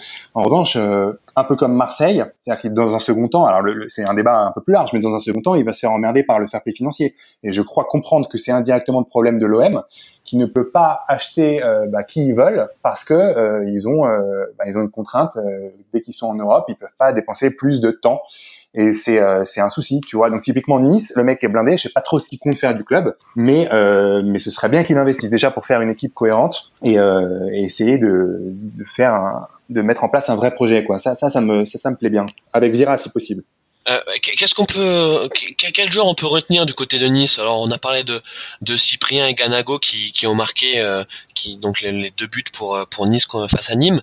Euh, mais euh, vous voyez, on n'a plus trop de tête d'affiche. L'an dernier, c'est c'est Saint-Maximin qui euh, qui éclaboussait certains matchs, hein, pas pas tous de de sa classe, et que là qui est parti à Newcastle transféré. quel joueur va être à surveiller cette année chez Nice? Bah, Atal, déjà, il n'est pas encore revenu. Donc déjà, ça fait déjà trois joueurs qui peuvent être intéressants. Après, il euh, y a Les Melou aussi au milieu de terrain, qui est quand même un joueur euh, aguerri de Ligue 1, qui fait largement l'affaire. Voilà, et pour le niveau euh, global de la Ligue 1, c'est largement suffisant. En plus, Dante RL derrière, c'est très lent, mais ça va faire le taf. Pour revenir à Julie Gaillet, elle aime les hommes de pouvoir. Je pense que on n'est pas encore assez connu pour pour être dans son pour qu'elle pour qu'elle soit intéressée par nous, Marco. Non, mais je peux pas, je peux pas te laisser dire ça. Euh, encore deux semaines de ce podcast et on va être au moins aussi connu que François Hollande. euh, on, nous le souhaite en tout cas. Euh, alors, écoutez, sur ce match, on n'a plus grand-chose à dire à part le fait qu'effectivement euh, Nîmes, ça va être compliqué. Euh, surtout que tu, tu l'as dit, Bob, ils ont pris deux rouges à la fin du match hein, par pur énervement. Donc, ça nous rappelle le, le football corse. Enfin, si on peut appeler ça du football. Passons maintenant à Toulouse-Dijon. Alors Toulouse-Dijon, euh, c'est toi Bob qui, qui, va qui va inaugurer euh, cette affiche puisque euh, nous avons eu la première victoire de, de, Toulouse à domicile avec un but de Macango à la 54e et Toulouse nous a plutôt séduit, n'est-ce pas Bob? Non, pas vraiment. Je trouve qu'ils n'ont pas ils ont pas forcément très bien joué. Maintenant, moi, je suis très heureux. Je suis le premier supporter quand même des Violets en France je suis assez euh, satisfait euh, d'un point de vue comptable, d'un point de vue football. Ben, on est comme d'habitude euh, avec Toulouse. C'est pas avec ça que Casanova, si je peux me permettre, va, va séduire le, le public toulousain. Enfin, euh, qui, qui n'est pas là. Hein. Comment? Qui, qui n'est pas là, qui n'est pas en tribune. Hein. Oui, mais bon, c'est pas avec ce genre de performance qu'on va retrouver un, enfin qu'on va retrouver ou qu'on va trouver un, un, public important au stadium municipal. Maintenant, Toulouse, c'est solide. Ça a recruté intelligent. William Vainqueur, Makengo euh, et Koulouris. Koulouris, ça fait quand même, euh, même si c'est pas ouf, euh, un but, une passe décisive, sachant que sa passe décisive, c'est vraiment une passe décisive. et Baptiste René a retrouvé son niveau, donc ça peut être intéressant parce que Baptiste René a fait pas mal de parades à ce match. maintenant, voilà, on est encore sur un match où Dijon arrive, ça reste quand même Dijon, donc on est quand même pas sur du haut niveau de football et c'est eux qui ont le, qui font le jeu au moins en première période. Euh, c'est quand même très inquiétant. c'est inquiétant par rapport à la philosophie du jeu, pas par rapport au, résultat comptable, qui est encore une fois très positif. Donc euh, moi, je pense que Toulouse peut faire une belle saison d'un point de vue comptable, d'un point de vue football. Va falloir attendre un peu avant que ça revienne. Euh, toi, tu vois le TFC, Bob, dans la première moitié de tableau ah, largement, je, je, les vois dans les trois premiers, comme dans la, la saison avec Achille et Mana, où ils vont jouer la Champions League l'année prochaine. euh, mais je crois qu'il était fait sortir en préliminaire par, par Liverpool. ouais, sur un but de euh, Voronin, je crois. À, domicile. C'est ça, 1-0 euh, 1-0 à, à, Toulouse et ensuite ils ont pris un 4-0 à Liverpool. Enfin bon, euh, c'est ça. Euh, ne, ne, parlons pas des rêves, parlons de la réalité. Euh, donc Toulouse l'a emporté. Bon, tu nous dis qu'effectivement c'était pas brillant. parlons de Dijon euh, Marco, euh, on parlait des, équipes inquiétantes de la Ligue 1, donc il y en a beaucoup, mais euh, Dijon s'en fait partie, non, Marco? Ah bah oui, complètement. Mais en fait, là, là, si tu veux, c'est typiquement le genre d'équipe, le genre d'équipe qui va, qui va jouer le, maintien. Donc en fait, il n'y a, pas grand-chose à en attendre. On sait très bien que ça va être compliqué pour eux. Bon, il faudra, faudra voir parce que il y a tellement d'équipes faiblardes dans ce dans ce championnat que que tu sais pas trop si si ils vont faire partie du wagon qui descend. Mais mais évidemment, il n'y a, pas grand chose à, en attendre. C'est, euh, tu vois, c'est un club euh, qui est un peu destiné à faire l'ascenseur. Et euh, alors juste pour revenir une seconde sur le sur le TEF, peut-être que Bob peut nous éclairer parce que le, le, projet de, de Sadran, moi j'aimerais bien le comprendre un petit peu. je sais que c'est un mec qui vend très très bien ses, ses meilleurs joueurs chaque année. Mais donc on, on est bien d'accord que, que c'est un club qui assume totalement de ne rien jouer et qui veut juste être euh, dans le ventre mou et, euh, et, être un peu profitable au niveau euh, des finances. C'est ça, hein, Bob? Entièrement, entièrement, c'est ça. Alors profitable, oui. Et après, tu as oublié un élément important. Il faut absolument gagner le derby de la Garonne contre les Dobs bordelaises. Ouais. ça, pour l'instant, c'est pas très compliqué, mais sinon, ouais, l'objectif assumé, c'est c'est de, de rien jouer de l'année. Mais toi, en tant que supporter, blague à part, ça, ça te rend pas fou? T'as été juste dépité ou tu t'en tapes T'es fataliste? C'est quoi le, l'état d'esprit? Non, moi, ce qui me rend fou, c'est d'avoir euh, un fond de jeu qui qui ne donne pas envie d'aller au stade. Euh, après, euh, on fait avec les moyens du bord. Je pense que cette année, pour être honnête, ils peuvent être dans la bonne première partie du tableau. S'il y a un concours de circonstances qui fait que tout se passe bien. Mais non, il faudrait qu'il y ait une identité de, de jeu à Toulouse qui soit intéressante. Il y a des joueurs de ballon, mais pour l'instant, moi, je me dis qu'avec Dosevi et Gradel, par exemple, ça peut faire quelque chose. Mais euh, pour l'instant, euh, Casanova, il leur demande pas ça, quoi. Il leur demande de défendre avant tout, etc. Et maintenant, j'aimerais aussi revenir sur Dijon. Le mercato est pas fini. Euh, il me semble qu'ils étaient pas loin de. Il y a une piste Mario Gomez, je crois, pour faire un duo avec Tavares. ok. Marco, vas-y pour terminer. Moi, ouais, ouais, ouais, juste pour finir par rapport à ce que tu disais, Bob, sur, sur le TEF. Euh, alors, moi, je comprends pas hein, qu'un mec comme Casanova, qui a jamais rien proposé au niveau du jeu, euh, euh vienne, parte, revienne, etc. Alors bon, je comprends pas, mais je comprends un peu aussi que Sadran, ça l'arrange de pas filer 200 000 boules par mois à son entraîneur. Donc avec Casanova, il est tranquille là-dessus. Néanmoins, euh, quitte à ne rien jouer, donc mais à ne pas descendre, hein, du coup, euh, pourquoi le TEF prendrait pas un mec comme euh, Jean-Marc Furlan, euh, pour euh, comme entraîneur. Tu vois, le gars, euh, il, il a toujours fait jouer ses équipes. les mecs au stade, ils se régalent. Alors oui, tu vas, tu vas prendre des branlées de temps en temps, mais au moins tu vas proposer un truc. Et, et, et, je pense que ça peut, ça peut faire revenir du monde au stadium, un mec comme ça, typiquement, tu vois. Alors, je, je, vais, je vais te répondre, Marco, euh, parce que non, c'est intéressant ce que tu dis. Alors Casanova, euh, on lui met l'étiquette formateur, mais, mais, mais, mais elle est justifiée. C'est que c'est un mec qui est capable de te prendre euh, un coureur de fond euh, éthiopien euh, et d'en faire un joueur de foot. Et, et quand je dis joueur de foot, c'est un joueur que tu peux ensuite revendre 4-5 millions à d'autres clubs qui vont se rendre compte uniquement six mois après qu'ils se sont fait un, un, flouer par, par par le recrutement. Donc si si Sadran dont le seul objectif c'est effectivement de ne rien jouer et de vendre des joueurs à la fin de saison pour gagner de l'argent, enfin en tout cas pour gagner de l'argent, pour gagner un peu d'argent, il faut qu'il prenne Casanova parce que le le vivier de talent et encore euh, talent c'est un mot euh, usurpé pour parler du centre de formation du TFC il euh, y, a, que Casanova qui est capable de de le gérer Furlan pour moi ça fait partie de bah, comme Gourcuff tu vois de cette catégorie d'entraîneurs voilà qui, a son importance, qui a eu son importance, mais qui n'est plus moderne, tu vois, qui n'est plus, qui ne peut plus exister dans, dans le football actuel, dans le football qui est efficace actuellement. Ouais, mais donc il fait partie, pardon, pardon de te couper, euh, Christophe, mais donc il fait partie, il fait partie des entraîneurs dits romantiques dans ces cas-là, si tu veux. Et, et, moi, mais moi, je préférerais toujours un mec qui prend un club qui, de toute façon, ne joue rien, mais qui essaye de proposer un vrai projet de jeu, plutôt qu'un mec comme Casanova qui fait que défendre et, et tu te fais chier et de toute façon, tu, tu gagnes pas plus de matchs, tu vois. C'est ok, c'est peut-être un truc du passé, je suis d'accord avec toi là-dessus, mais euh, mais faut voir ce qui est devenu la Ligue 1, quoi. Elle, elle s'affaiblit d'année en année et le, le niveau de jeu moyen, il fait très très peur. Tu vois, donc euh, si t'as plus de romantiques qui proposent des trucs, euh, enfin, on va vraiment se faire chier, quoi. Ouais, mais tu, vois, enfin après Bob, euh, on, va te, on va te laisser vraiment clôturer là-dessus, mais quand tu quand tu aimes la Ligue 1, ce qui est notre cas, parce que sinon on ferait pas un podcast sur la Ligue 1. On n'aime pas TFC Dijon. C'est pas pour ça qu'on qu'on regarde la Ligue 1. Alors oui, on peut avoir une surprise, mais là, tu vois, on n'est pas surpris, on s'en fiche. Comme quand t'aimes la première ligue, tu vas pas regarder, euh, tu vois, Nottingham Forest, Derby County, même s'il peut se passer des trucs exceptionnels dans ce match-là, mais c'est pas pour ça que tu vas regarder ces matchs-là. Donc le TFC, c'est comme Dijon, voilà, c'est des équipes qui n'ont pas d'ambition. C'est triste, c'est dommage. Elles se donnent pas les moyens, euh, en tout cas d'avoir des ambitions. Et les moyens, c'est pas uniquement des moyens financiers, c'est aussi des moyens dans le jeu. Je suis assez d'accord avec euh, avec Bob, et d'ailleurs je te, je te donne la parole maintenant sur le fait que on a eu voilà deux équipes qui se ressemblent et qui, euh, qui sont venues faire de la bouillie au stadium. Donc il y avait 10 000 spectateurs. Bah, franchement, quand tu sors 90 minutes de ça, tu te dis bah tiens, je, je vais aller voir euh, Toulouse-Dijon. C'était bien ton après-midi. Ouais, bof quoi.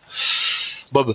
Je suis pas trop d'accord avec le fait que Dijon et Toulouse c'est la même chose. Dijon clairement ils jouent le maintien. Maintenant, s'ils ont leur euh, duo d'attaque Gomez et Tavares, ça va peut-être faire mieux, mais sinon non. Bon, bah écoutez les gars, euh, il y a eu de la passion autour de, ce Toulouse euh, euh, Dijon contre toute attente. autre match qui a couché sur un nul, donc c'était dimanche entre Saint-Étienne et Brest, à domicile donc Saint-Étienne, c'est un partout. Brest a ouvert le score par Faussurier, ils ont fait une très belle première mi-temps, et ensuite Saint-Etienne a égalisé en fin de match par leur recrue Bouanga à la 83e. On a cru que Brest allait l'emporter, hein. ça a été dur pour Saint-Etienne. N'est-ce pas, Bob? Ouais, entièrement. Euh, encore une fois, c'est un peu le même exemple que pour le match de Lille. Saint-Etienne, on, a chanté leur louange euh, le week-end dernier en disant que cette année, ce serait peut-être l'année de Saint-Etienne. En fait, euh, ils s'en sortent bien de finir avec le nul.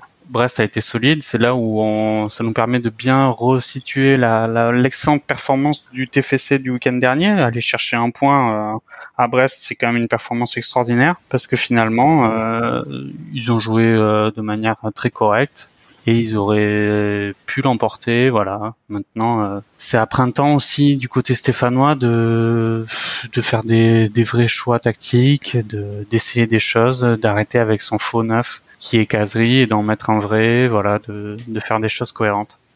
Alors en parlant de neuf, et d'ailleurs c'est, c'est, c'est Marco que tu vas nous en parler, il faut qu'on parle de, des neufs. Donc du côté de Saint-Etienne, euh, Beric euh, a remplacé Amouma donc en deuxième mi-temps. Il a raté, mais, mais, mais il a vendangé un truc ignoble faut absolument le, le voir. Euh, enfin, c'était un but tout fait. Il a balancé dans, dans les tribunes. Euh, donc à voir dans dans tous les replays euh, euh, euh d'attaquants vendangeurs. Et du côté de, de Brest, c'est Charbonnier. Le problème, on disait que voilà, il sort d'une super saison en Ligue 2. là, sur les deux premiers matchs, il nous a rien montré. Qu'est-ce que tu peux nous dire sur le sur les neuf, Marco?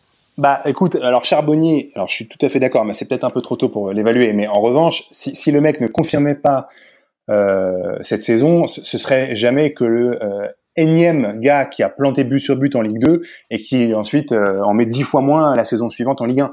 Donc là-dessus, bon, c'est attendons de voir hein, si tu veux, mais, mais ça, ça me surprendrait pas. Il y, a, il y, a, vraiment des mecs qui sont profilés pour la Ligue 2, ils sont très forts en Ligue 2. Et il y avait Bozok, là, le mec de, tu te rappelles, l'an dernier, là, en, pareil, il avait mis plein plein de buts en Ligue 2 et en Ligue 1 l'année dernière, il avait rien fait. L'attaquant de Nîmes. C'est ça. Et, tu vois, donc bon, Charbonnier, à mon avis, ouais, la Ligue 2, ça correspond peu ou prou à son niveau. Euh, donc il va titulaire toute la saison, il va finir par mettre ses 8 buts, hein, mais, euh, mais à mon avis c'est, le bout du monde. Euh, par rapport à ce que tu disais sur Beric, il ne faut pas l'accabler parce que c'est l'un des rares mecs qui propose quand même des trucs offensivement. Il a raté un truc absurde. je suis d'accord avec toi, mais ça arrive à tous les attaquants. Et je voudrais simplement conclure là-dessus et faire euh, le parallèle avec ce que tu disais sur euh, sur Lille tout à l'heure. Tu disais Lille, c'est typiquement le genre de club qui doit aller gagner à Amiens. Et eh ben, je te réponds encore plus que Saint-Etienne, c'est totalement et tout à fait le joueur, le genre de, de club qui doit gagner à domicile contre Brest. Tu vois? C'est ça, c'est ouais, c'est alors voilà, c'est du foot, hein, euh, un match jamais joué d'avance, etc. Mais là, ils s'en sortent bien avec le, enfin, ils s'en sortent bien disons que la, recrue les sauve en fin de match. Mais je te dis, c'est Saint-Etienne, c'est pareil quoi. Printemps, c'est pas Gasset. Donc euh, au niveau lisibilité du projet, euh, j'attends de voir, mais je suis assez sceptique. Euh, tu, Bob, tu parlais de la saison de Saint-Etienne cette année. Ouais, enfin ça dépend euh, ce qu'ils visent, tu vois. S'ils visent le, le, podium, tu peux, tu peux faire une croix dessus. S'ils finissent cinquième, ce sera très bien selon moi.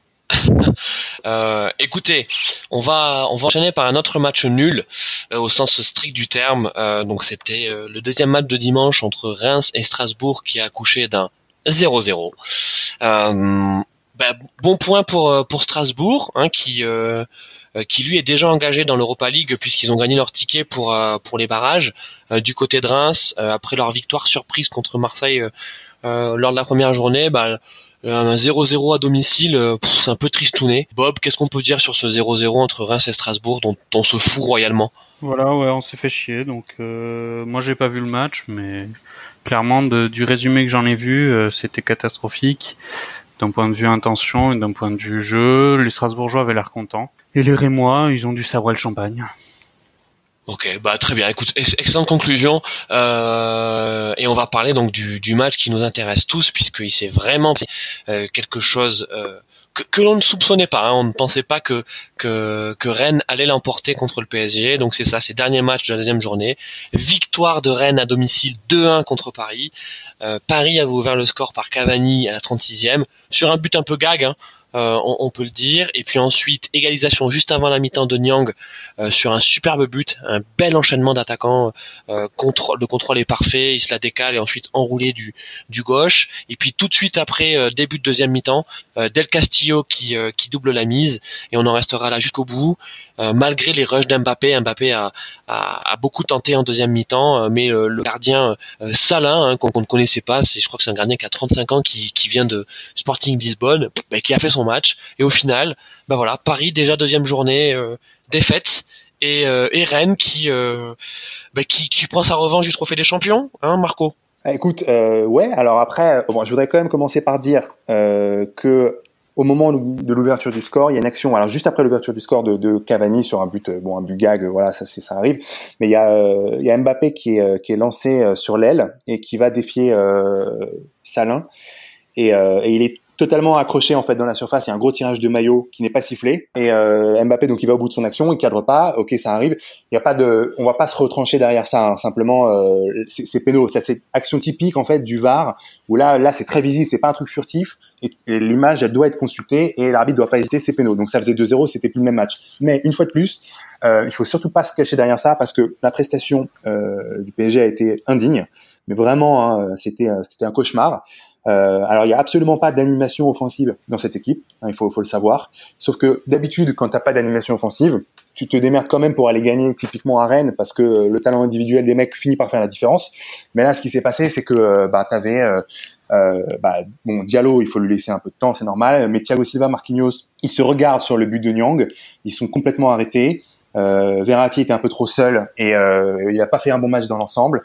Et, euh, et, Draxler, en fait, c'est quand il a pris son carton jaune à la 44e minute que j'ai vu qu'il était titulaire. Donc, euh, euh, voilà, en gros, hein, ce qui se passe. Après l'animation offensive, et je termine là-dessus, je vous laisse la parole. Euh, il faut surtout pas se cacher derrière l'absence de Neymar, parce que si tu as besoin de Neymar pour aller gagner à Rennes, euh, c'est bon, faut, faut arrêter le foot. Hein, avec les mecs que tu as sur le terrain, euh, tu dois, tu dois gagner contre tout le monde en fait dans ce championnat. Euh, donc ok, il y a une grosse préparation foncière. Ok, les mecs, ils ont besoin de reprendre le rythme, pas de souci. Mais le déchet technique hallucinant d'un mec comme Di Maria, Euh, bon, Cavani, alors Cavani, si tu veux combiner avec lui, euh, bah, bonne chance. Hein, c'est, c'est une catastrophe, mais ça on ne découvre pas. Euh, mais le déchet technique, mon Draxler fantomatique, Di Maria euh, comme d'hab, hein, les mauvais choix, et Mbappé, bah Mbappé, tout le monde se branle sur lui, mais c'est pas un joueur fini. C'est un mec qui est très très fort au niveau au niveau physique, extrêmement rapide. Mais, mais ce mec-là ne sera jamais Lionel Messi. Ce sera au mieux, selon moi, Thierry Henry. Et c'est déjà pas mal, hein, mais, mais je dis simplement qu'il en est encore loin du, du niveau max de Thierry Henry. Bob, euh, qu'est-ce que tu as à répondre à ces merguez de Marco? Non, c'est pas des merguez, c'est plutôt, c'est plutôt vrai dans l'ensemble. Maintenant, euh, voilà, je reconnais bien un supporter du PSG qui, euh, avant de commencer son analyse, trouve déjà des excuses à son équipe pour dire qu'il aurait dû avoir 2-0, mais du coup, ça aurait pas été le même match. Maintenant, Paris, finalement, il... le pari de, de Tourelle, c'est quoi le pari de Tourelle en fait? Parce que je trouve qu'il n'y a jamais de fond de jeu particulier que je voyais parfois, par exemple, avec le PSG de, de Blanc, ou même parfois avec Ancelotti, même c'était différent. Là, le... Et Emery? Ouais, euh, moi un peu moins quand même. Mais sinon, là, je trouve que Tourelle, euh, tout le monde en dit du bien. Moi aussi, je trouve qu'il a l'air sympa, qu'il a une com qui est intéressante. Mais au final, je vois pas de fond de jeu particulier. Je suis entièrement d'accord, hein, Bob. Euh, je, me pose la même question que toi. Euh, le mec, on nous l'a vendu comme le nouveau Guardiola, et alors euh, il a jamais joué, son équipe n'a jamais joué comme une équipe de Guardiola. Euh, donc, euh, je suis, vraiment, c'est une question tout à fait légitime. Qu'est-ce qui se passe dans cette, équipe pour que tu une telle absence de fond de jeu? Alors là, bon, c'est le début de la, saison, hein, ça, ils vont, ils vont régaler par séquence. Hein, je m'inquiète pas, mais mais mais il y a des fois où tu te dis quand il manque deux trois mecs, ça y est, il y a, y a plus personne, quoi. Et c'est et c'est totalement anormal. Je, je te rejoins là-dessus. Alors, en parlant de, parce que là on parle beaucoup de Paris et, et il faut pas qu'on enlève aussi le, tout le mérite à Rennes euh, qui a fait un super match. Euh, Rennes, ils avaient déjà été intéressants lors du Trophée des Champions. Euh, c'est une, équipe qui est cohérente. Première, première journée également. Ils ont perdu Sarr, qui a, été bien vendu en Angleterre. Et malgré tout, vous voyez, tout à l'heure on parlait des équipes qui euh, qui ont été amputées de joueurs majeurs et qui, euh, qui ne s'y retrouvent pas. Euh, là, il y a, y a du jeu. Le pressing notamment en première mi-temps, exercé par les Rennais était remarquable. Euh, Marquinhos, on s'est bien rendu compte sur ce match-là que dès que le niveau est, supérieur, euh, au, en tout cas à la moyenne de la Ligue 1, bah c'est compliqué pour lui en 6, c'est pas un 6. Donc tu parlais, Bob, de, de Turel, qu'est-ce qu'il essaie de faire, quel est son projet de jeu? Moi, Marquinhos en 6, je ne comprends pas. Ah, je suis pas tout à fait d'accord, euh, Christophe, là-dessus. Euh, c'est euh, alors c'est c'est pas son vrai poste. On est tous d'accord là-dessus. Mais il a fait des, très gros matchs en 6, notamment à Manchester United au match aller en Ligue des Champions l'an dernier. Il a totalement cadré Pogba qui a été. Bah... Ouais, mais Marco, Manchester United l'année dernière, c'est c'est pas une grande équipe. On peut pas dire ça. Bah ok, je suis d'accord avec ça, mais mais c'est quand même au-dessus de, du Stade Rennais. Enfin, tu vois. Ouais. Oui, c'est c'est possible, mais en tout cas, enfin je veux dire, ce problème du 6 à Paris, on, le connaît depuis un an et demi. Et là, je ne comprends pas. On se retrouve euh, deuxième journée de, cette saison. On a encore Marquinhos en 6. Ils sont allés chercher Diallo. Alors, il est très gentil, Diallo. Hein. Euh, d'accord, c'est un, c'est, un, un, jeune talent. Et ok, ils sont allés chercher à Dortmund. Pourquoi pas? Pourquoi pas? Mais le besoin, il n'était pas là. Ils ont pris Idrissa Gueye pour ça, tu sais. Euh, ouais, ils ont pris Gay, ils ont pris Herrera aussi. Mais il est où? Alors Gay, il est en phase de, reprise là. En fait, il, a, il, a, il est arrivé plus tard que les autres parce qu'il était en finale de, la Coupe d'Afrique des Nations. Donc, euh, il s'est entraîné pour la première fois avec ses coéquipiers en début de semaine. Donc, euh, il était dans le groupe. Il n'est pas rentré parce qu'il est peut-être encore un peu juste, mais il sera là au prochain match. Mais, mais évidemment, euh, ça a été un problème. historiquement, ça a été le, manque que, qui n'a jamais été comblé dans, dans, ce, dans ce 11 depuis le départ à la retraite de Thiago Motta. Et, évidemment, ça, ça, ça, change tout. On parle aussi de Paredes, hein, qui a brillé par son absence super recrutement Paredes. Hein.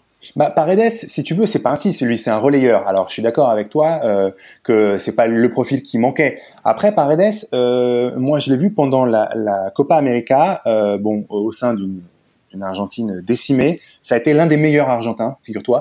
Et euh, mais pas, pas en 6, hein, je suis d'accord. C'est le mec, c'est plutôt un 8. Donc, euh, faudra voir. En tout cas, d'après ce qu'on a vu euh, ce soir par rapport à, Draxler, euh, Paredes sur un pied, euh, je, le préfère mille fois à Draxler au sommet de son art, parce que c'est, plus possible ça. Bob, qu'est-ce qui se passe avec Draxler? Parce que Draxler, là, il nous fait, il, nous, il nous fait le coup de, l'allemand invisible. Complètement. Qu'est-ce qui se passe euh, On peut poser la, même question à Di Maria, on peut poser la même question à Meunier, on peut poser la même question. Alors c'est pas c'est pas tout à fait pareil, euh, Bob. En fait, c'est-à-dire que Di Maria, euh, je, je, sais qu'il, enfin, il est nul, hein, il sert à rien. Simplement comme le mec, il fait des stats. Tourelle l'adore. Effectivement, le mec, bah, il tire 50 fois par match, donc il finit par marquer un but et faire une passe d'ess. Mais mais Draxler, c'est différent. Draxler, on nous l'a vendu comme l'un des meilleurs espoirs allemands à son poste, même pas espoir parce qu'il est arrivé champion du monde 2014. Et le mec, il a fait six premiers mois où il était en feu. Et puis ensuite, il s'est installé dans un confort et il a totalement disparu. C'est quoi le poste C'est quoi le poste de Draxler? Parce qu'en fait, euh, je me rappelle que les six premiers mois de, de, Draxler, justement, il était lié droit à la place de Di Maria où il avait été très bon. Maintenant, il joue dans ce milieu un peu bâtard du PSG où milieu excentré, ouais. Ouais, où c'est un peu dégueulasse, où chacun met trouve sa place euh, comme il le peut, sauf Verratti qui est indiscutable, on est d'accord. Mais sinon, Draxler, c'est quoi son poste? Il faut aussi m'expliquer. Ouais, mais alors attends, alors ça, ça j'entends, mais, mais je veux dire, c'est pas parce que tu joues pas pile à ton poste que, que tu es obligé d'être fantomatique tout le temps. Tu t'adaptes, t'es un, un mec qui est quand même assez fin techniquement, qui est jeune, qui a du coffre, qui a du ballon, qui a une vision de jeu. Euh, le gars, il disparaît des matchs, et, et le pire, c'est que bah, à l'arrivée, tu, tu sais même pas. Euh, il a pas été nul, c'est juste qu'il s'est planqué tout le match en fait. D'accord. Donc euh, c'est, enfin, au niveau de la mentalité, je te parle pas pas que au niveau technique en fait. Au niveau de la mentalité, ça, ça, ça ça prouve que le mec, il, s'en branle, il est là, il est, il est, dans une ville qu'il aime bien, il est, il est, bien payé. En plus, d'après ce que, ce que je peux lire, euh, il n'est pas insensible au, au charme de, des nuits parisiennes. Enfin, il, y a trop de trucs qui vont pas, quoi. Le gars, il est en roue libre. Ouais, mais Marco, en fait, c'est pas ce que, ce que tu décris, c'est pas le problème d'un joueur, c'est le problème finalement de l'effectif parisien. C'est que les mecs sont en roue libre, ils savent qu'ils vont gagner le championnat. Et encore là, c'est même pas sûr. Et après, franchement, Paredes, euh, comment tu peux estimer que Paredes est au-dessus de Draxler? Paredes, euh, c'est une grosse blague. Il est arrivé il y a 45 millions. Il a, qu'est-ce qu'il a fait depuis qu'il est arrivé euh, au PSG Il a vraiment strictement rien fait. Il a eu moins, il a eu moins de temps de jeu, beaucoup moins de temps de jeu que Draxler. Hein, je peux te dire. Hein. Si ce mec est titulaire à la place de Draxler, tu, tu verras la différence. Il va pas tout réussir, mais au moins il se cachera pas. Parce que c'est le pire défaut pour un joueur de foot, en plus payé autant, c'est de se planquer. Ouais, bon alors là, ok, bon ben on verra. Hein pour parler, euh, messieurs, pour parler de Rennes, euh, il faut qu'on parle du phénomène rennais, euh, le jeune, très jeune Kamavinga, 16 ans. Alors, il est peut-être trafiqué, hein. en tout cas. ouais, c'est possible. oui, bah, on, on, c'est possible. En tout cas, bon là, il a, il a 16 ans et, il est, il est épatant. Il est épatant de fraîcheur et épatant de vivacité aussi. Hein. C'est, c'est la pointe basse du, du, milieu de Julien Stéphan, mais enfin, en tout cas contre le PSG, il a, il a vraiment été très bon. À côté de Grenier, que j'attendais pas à ce niveau, hein. Euh, alors c'est toujours la charrette, hein. c'est pas un joueur qui va vite. Euh, de toute façon, il est jamais allé vite, mais c'est un joueur qui est précis et précieux. En tout cas, il a fait mal à Paris. Euh, moi, j'ai bien aimé ce Rennes. vraiment, il n'y a pas de star. Ça c'est sûr, il y a, pas de star, mais euh, mais voilà, vous avez des, joueurs comme Niang, comme Del Castillo, comme Grenier, euh, euh, qui font le boulot. C'est une équipe besogneuse, et c'est peut-être ça dont, la Ligue 1 a besoin. En tout cas, Paris s'est cassé les dents. Paris s'est cassé les dents contre Rennes sur ce deuxième match, et ça aussi, ça envoie le signal que peut-être que Paris est redevenu une équipe de Ligue 1. Ils sont peut-être moins stratosphériques que ce qu'ils étaient euh, euh, les années passées, et c'est peut-être tant mieux pour le niveau de la Ligue 1. Euh, moi, j'aimerais bien que voilà que, que, Paris ne soit pas champion cette année, qu'on ait qu'on ait peut-être un Lyon qui soit champion ou un, ou un autre club, que ça que ça amène Paris à se réveiller. Bah ouais, alors moi, moi je suis pour pour l'intérêt du championnat, je suis tout à fait d'accord avec ce que tu dis, hein, Christophe. Simplement, c'est quand même un peu un nivellement par, par le bas que, que d'estimer que qu'on préfère un pari plus faible qu'avant. On, veut pas ça. On veut plutôt que les équipes qui sont derrière euh, soient plus fortes. Tu vois, euh, pour le niveau du championnat. Euh, si Lyon est champion, ce sera un exploit incroyable. Moi, je pense que Paris sera quand même champion parce qu'il y a trop de marches, si tu veux, et voilà, il peut encore se passer beaucoup trop de choses. maintenant, pour revenir au Stade Rennais, oui, voilà un projet qui est déjà beaucoup plus cohérent que, que pour ceux de, des clubs qu'on a évoqués antérieurement. Et, et Julien Stéphan, je suis assez bluffé parce que ce mec arrive à faire avec cette équipe. Alors oui, l'effectif est quand même pas dégueu, effectivement. Mais le, mais le, mec, il fait jouer cette équipe, c'est cohérent, c'est solide. C'est pas euh, bon, tu vois, t'as pas, euh, tu te branles pas non plus devant les matchs de, Rennes, quoi. Hein, c'est t'as une demi-molle, mais mais c'est quand même cohérent, c'est solide et c'est c'est euh, assez sympa à voir. Enfin, Kamavinga, 16 ans, faut quand même avoir les coronesses de le mettre. Hein. Bah, ils avaient sorti euh, Dembélé, hein, qui était pas beaucoup plus vieux, tu te rappelles, hein, donc euh, ils sont un peu euh, coutumiers de, ce genre de trucs. Euh, après, bon, en l'occurrence, Kamavinga, euh, je doute pas hein, de son potentiel, mais il a pas fait un très gros match. Je pense que voilà, il a besoin d'avoir du temps de jeu, de s'affirmer un petit peu. Mais oui, oui, mais c'est bien qu'un mec comme Stéphane ait pas peur de faire confiance à, des jeunes au, fort potentiel. Va falloir qu'ils recrutent quand même. Rennes, on en a parlé la semaine dernière également. Ils ont les, là, ils ont la trésorerie pour. Pour qu'ils fassent une belle saison, il va falloir qu'ils recrutent un gros joueur. Je pense pas qu'ils aient fait un, match si exceptionnel que ça. En, vérité, Rennes, c'est ça ou c'est là aussi où ça m'inquiète pour Paris? J'ai pas l'impression d'avoir vu un Rennes vraiment extraordinaire qu'on a pu le voir l'année dernière en Europa League, par exemple. C'est juste, euh, voilà, il y a Nyang qui a qui a marquer sur un exploit personnel et après ils ont profité de la défense apathique pour pour marquer le deuxième but et après ils ont ils ont verrouillé derrière, mais j'ai pas non plus vu des, des envolées incroyables ou des ou des choses sublimes de leur part. Voilà. Mais je partage entièrement l'avis de Marco sur euh, sur Stéphane, qui pour moi est un est un excellent entraîneur, voire un magicien. Euh, non, j'ai pas, j'ai pas dit magicien. J'ai dit que le mec, avec le matériel qu'il a, il arrive quand même à tirer euh, pas mal de, de cet effectif. Excuse-moi, mais, mais euh, tu vois, ils ont été, euh, enfin, ils gagnent la Coupe de France déjà. Trophée des Champions, ils ont failli, tu vois, égaliser la dernière minute. Ils retapent Paris ce soir. Je te trouve dur quand même, Bob. Il y a, enfin, c'est pas un magicien, mais, mais c'est un mec qui, clairement, il sait où il va, quoi. En tout cas, il a l'air. Non, non, mais c'est, en vrai, c'était pas vraiment ironique. Hein. Euh, le mot magicien l'était certainement, mais en vrai, je, je, partage son avis. Je pense que c'est un très bon entraîneur. Si, si on réécoute le podcast exceptionnel de la première édition, euh, euh justement, on en parle. On dit que c'est quand même un, très bon entraîneur et que c'est même justement la star de l'effectif pour l'instant. Bah moi, j'écoute pas les podcasts où j'interviens pas, mais ce que je peux dire, c'est que Stéphane, il a chassé euh, Salamayak euh, du stade et que du coup, euh, bah, la, demi-molle aurait pu se transformer en demi-dur, mais bah, c'est un échec.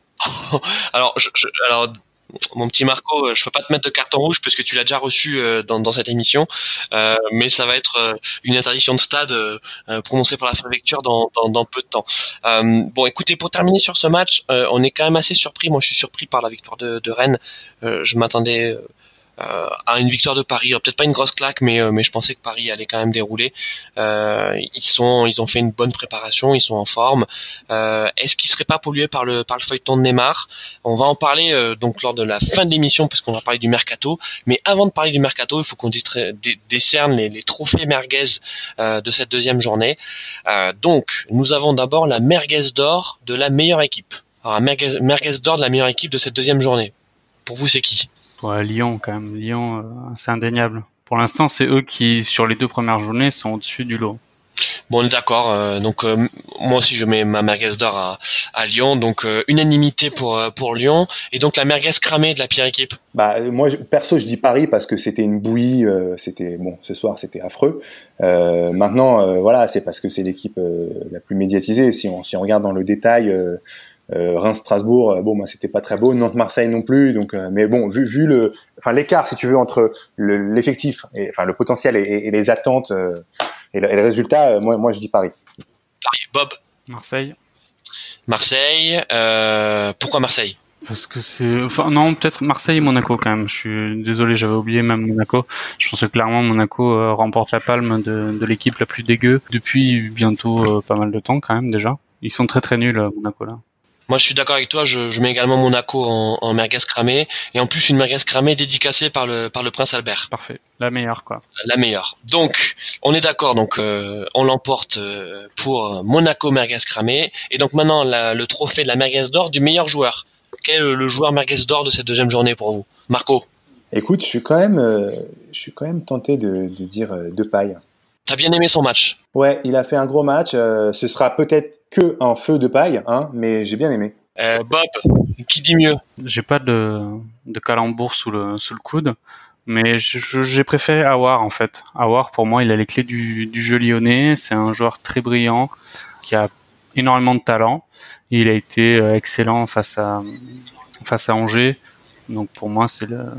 Il faut encore qu'il confirme, mais pour ça, ça reste Awar. Hein. Oh. Alors, ben, en parlant de, en parlant de brillant, euh, donc c'est pas, c'est pas Jimmy, mais ce sera Andy. Euh, pour moi, ma merguez d'or, c'est, euh, c'est Delors, euh, parce que non, non, mais parce que déjà il met un beau but, il met un beau but contre Bordeaux, il met un beau ciseau, et puis aussi parce que je trouve qu'il représente bien, euh, il représente bien cet attaquant euh, euh, généreux, voilà, qui, qui est typique de la Ligue 1. Euh, c'est pas le mec le plus talentueux du monde, mais c'est un type, voilà, qui, qui va jusqu'au bout de ses actions. Il, il, il, il était perclus de crampes en deuxième mi-temps contre Bordeaux, mais il a tout donné, il a mis un but, et puis il représente bien voilà cet esprit montpelliérain qui ne lâche rien. Donc je lui mets voilà, c'est un trophée merguez d'or d'encouragement. C'est un peu le Kavenaghi des temps modernes. Ouais, on peut dire ça. On, peut dire ça en, en, mode gitan. Mais, mais, mais, mais, mais on l'aime bien, quoi. le trophée, le trophée de la merguez cramée, euh, donc du, du, joueur de la merguez cramée pour vous. Ça peut être un gardien. Hein. L'an dernier, c'était la semaine dernière, c'était un gardien. Euh, écoute, je, je, laisse Bob prendre la main là-dessus. Il faut que je réfléchisse un peu. Bah, continuons à tirer un, un boulet rouge sur euh, sur Monaco et je pense que Glick peut peut euh, un candidat crédible. Hein. Ouais. Non, elle est, elle est, elle est polonaise, voilà, la merguez cramée. Enfin, en tout cas, elle est, elle est pas loin, quoi. Ouais, mais je pense que moi, pour moi, je vais quand même rester sur Draxler parce que j'en peux plus en fait des mecs qui, qui, se, voilà, qui sont là mais qui sont pas là, qui sont payés une blinde, qui se bougent même pas le cul, qui font même pas semblant. Donc euh, ouais, je, je, vais dire Draxler. Euh, ok, très bien. Avec moi, ma, mon trophée de la merguez cramée, euh, je, je, je, suis obligé de, de la mettre à, à, notre ami Benedetto de Marseille parce que son penalty, euh, voilà, il est, il est juste immonde pour son premier match. Donc pour l'ensemble de son œuvre sur le match euh, Marseille-Nantes, je lui mets, je lui mets ce, ce trophée de la merguez cramée. T'es sévère quand même, euh, Christophe, parce que t'es pas le premier dans ta carrière à avoir chié des pénaux quand même. Alors c'est vrai, euh, c'est vrai. Justement, moi je l'ai reconnu euh, publiquement. Donc, euh, donc voilà. Je disons que en tant que digne représentant de la merguez cramée, je, je, trouve que je suis légitime pour pour, pour les attribuer. Et donc là, Benedetto, il, la mérite cette journée. Même si Glick, allez, je, je mets un ex avec Glick, parce qu'effectivement, euh, euh, il a été exceptionnel de médiocrité. Bah surtout que c'était le capitaine quand même d'une équipe euh, en plein naufrage. Capitaine abandonné, Gold. Ouais. Parlons maintenant du mercato. Donc le mercato, avec le feuilleton de l'été, c'est le feuilleton Neymar. Donc le clan Neymar affirme qu'il va quitter Paris d'ici la fin euh, du mercato, donc c'est-à-dire fin août, début septembre. On voit qu'un seul club capable de l'acheter, euh, c'est le Real Madrid, puisque on a bien compris que Barcelone, en fait, jouer au poker menteur. Hein. Alors qui peut qui peut acheter Neymar? Qui peut mettre 200 euh, 250 millions? Bah il y a Manchester, il y a Manchester United. Et en plus, il vire, il vire Alexis. Ouais, mais il achète quand? Il achète, il achète, en janvier. Oui, mais il vire Alexis Sanchez en plus. Donc ils ont vendu Lukaku et ils vont prêter Alexis Sanchez. Ouais, mais Manchester, Bob, ils se sont jamais renseignés sur Neymar. Ah, mais peut-être. Mais en tout cas, euh, oui, oui, mais Manchester peut peut est capable de l'acheter en tout cas. Le mercato est fini en Angleterre. Ouais, ils ont ils ont la surface financière pour l'acheter, mais bon, ils se sont jamais concrètement renseignés sur Neymar. Moi, par rapport à ça, Neymar en Angleterre, euh, je demande à voir. À mon avis, avec son physique de brindille, euh, il se ferait mais broyer par les contacts euh, rugueux mais réguliers euh, de la première ligue et c'est pas du tout du tout un championnat pour un mec comme ça. Il peut jouer que euh, en, en, Espagne ou ou en Italie où c'est très tactique et où les mecs voilà ils se ils se rendent pas dedans comme des comme des malades. Et la France c'est un championnat, ça rejoint un peu ce qu'on disait tout à l'heure sur les mecs qui découvrent, ils sont surpris en arrivant en Ligue 1, les attaquants qui qui viennent pour la première fois, ils sont surpris de trouver un championnat où tu as des, des, défenseurs hyper rugueux, des équipes regroupées et physiques et un niveau assez assez dense bien que globalement faible, mais c'est euh, Neymar, il s'est cassé les dents. Enfin, c'est pour ça qu'il a été blessé pas mal de fois aussi. Hein. C'est, euh, parce qu'il y a une, il y a quand même un, aspect physique qui est prédominant en Ligue 1 et qui, euh, si les mecs comme lui sont pas protégés, ben voilà quoi, il se, il se pète. Alors, Marco, enfin Neymar, en fait, personne n'en veut. C'est le cadeau empoisonné, quoi. Non, c'est pas exactement ça. Moi, ma théorie sur cette histoire, c'est que euh, Barcelone n'a jamais vraiment voulu recruter Neymar cet été. Euh, il y avait simplement le vestiaire et notamment Messi qui était, euh, qui faisait du forcing euh, au quotidien auprès de, du, du, board pour qu'il fasse revenir Neymar. Et je pense que Neymar, il est un peu tombé dans le panneau de, de tout ce cirque en, en faisant passer le message que, que lui, il souhaitait vraiment quitter le PSG en pensant que c'était quasiment fait avec le Barça. Or, ça n'a jamais été vraiment le cas. Et là, il se retrouve un peu comme un con. Alors, t'as Leonardo qui fait du rétro-pédalage en disant que bah, c'est encore un joueur sous contrat, que c'est un bon mec, c'est un joueur extraordinaire, pour essayer de retourner un peu les supporters. Mais je pense que Neymar et son clan, ils ont vraiment merdé avec ces histoires de déclarations euh, qui ont vexé les supporters et que il euh, n'y a, pas besoin de ça quoi. C'est pas c'est pas très classe et surtout faut faut jamais insulter l'avenir. Et je pense qu'il va finir par rester parce que euh, le Real veut absolument faire Pogba et je les vois pas faire all-in sur Neymar, sachant que Bale va rester, que Rames va rester, que, enfin, tu vois, c'est que le Barça a pas le fric, tout simplement.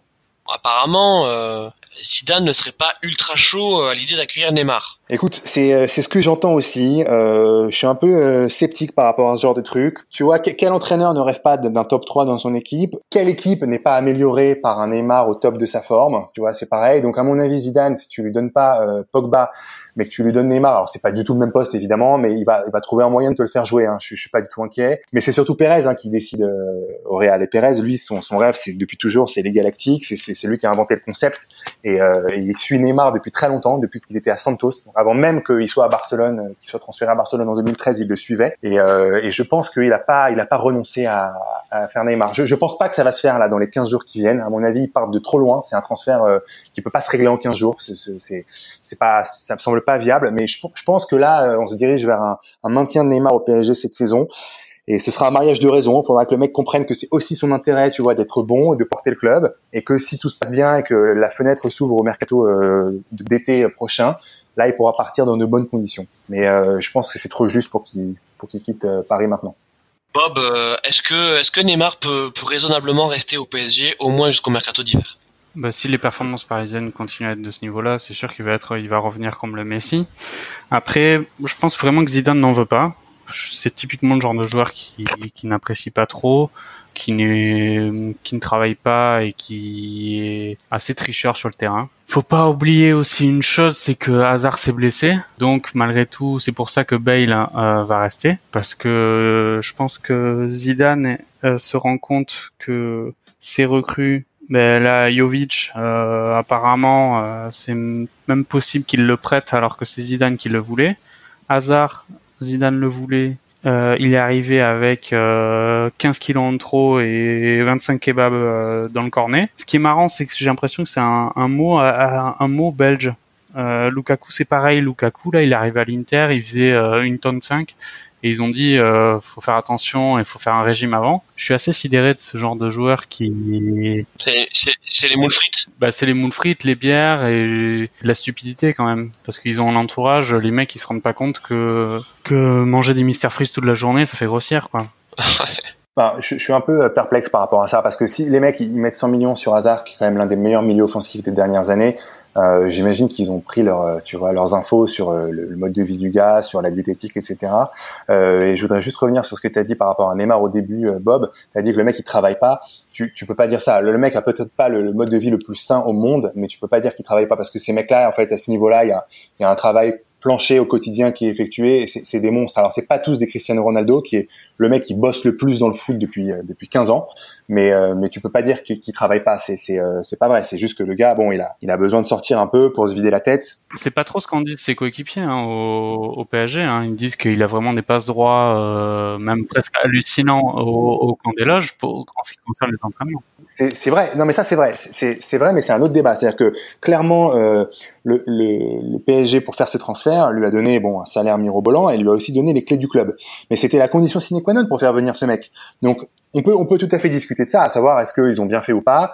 Peut-être pas. Peut-être que le PSG à ce stade de son histoire n'était pas assez grand pour accueillir un mec comme Neymar dans de bonnes conditions. C'est un débat tout à fait euh, légitime. En attendant, si tu faisais pas ça, si tu faisais pas de tapis rouge, le mec venait pas. Enfin, tapis rouge relatif, parce que quand il s'est agi de, de, décider qui tirait les pénaux, on a continué à, à, à, les donner à Cavani, le chouchou du parc, le mec qui, euh, qui techniquement est nul, qui a un déchet technique impossible. Et oui, le meilleur buteur de l'histoire du club, il a mis 180 buts, mais en, en 6 millions de matchs. Donc euh, bon, enfin bref, c'est encore un autre débat.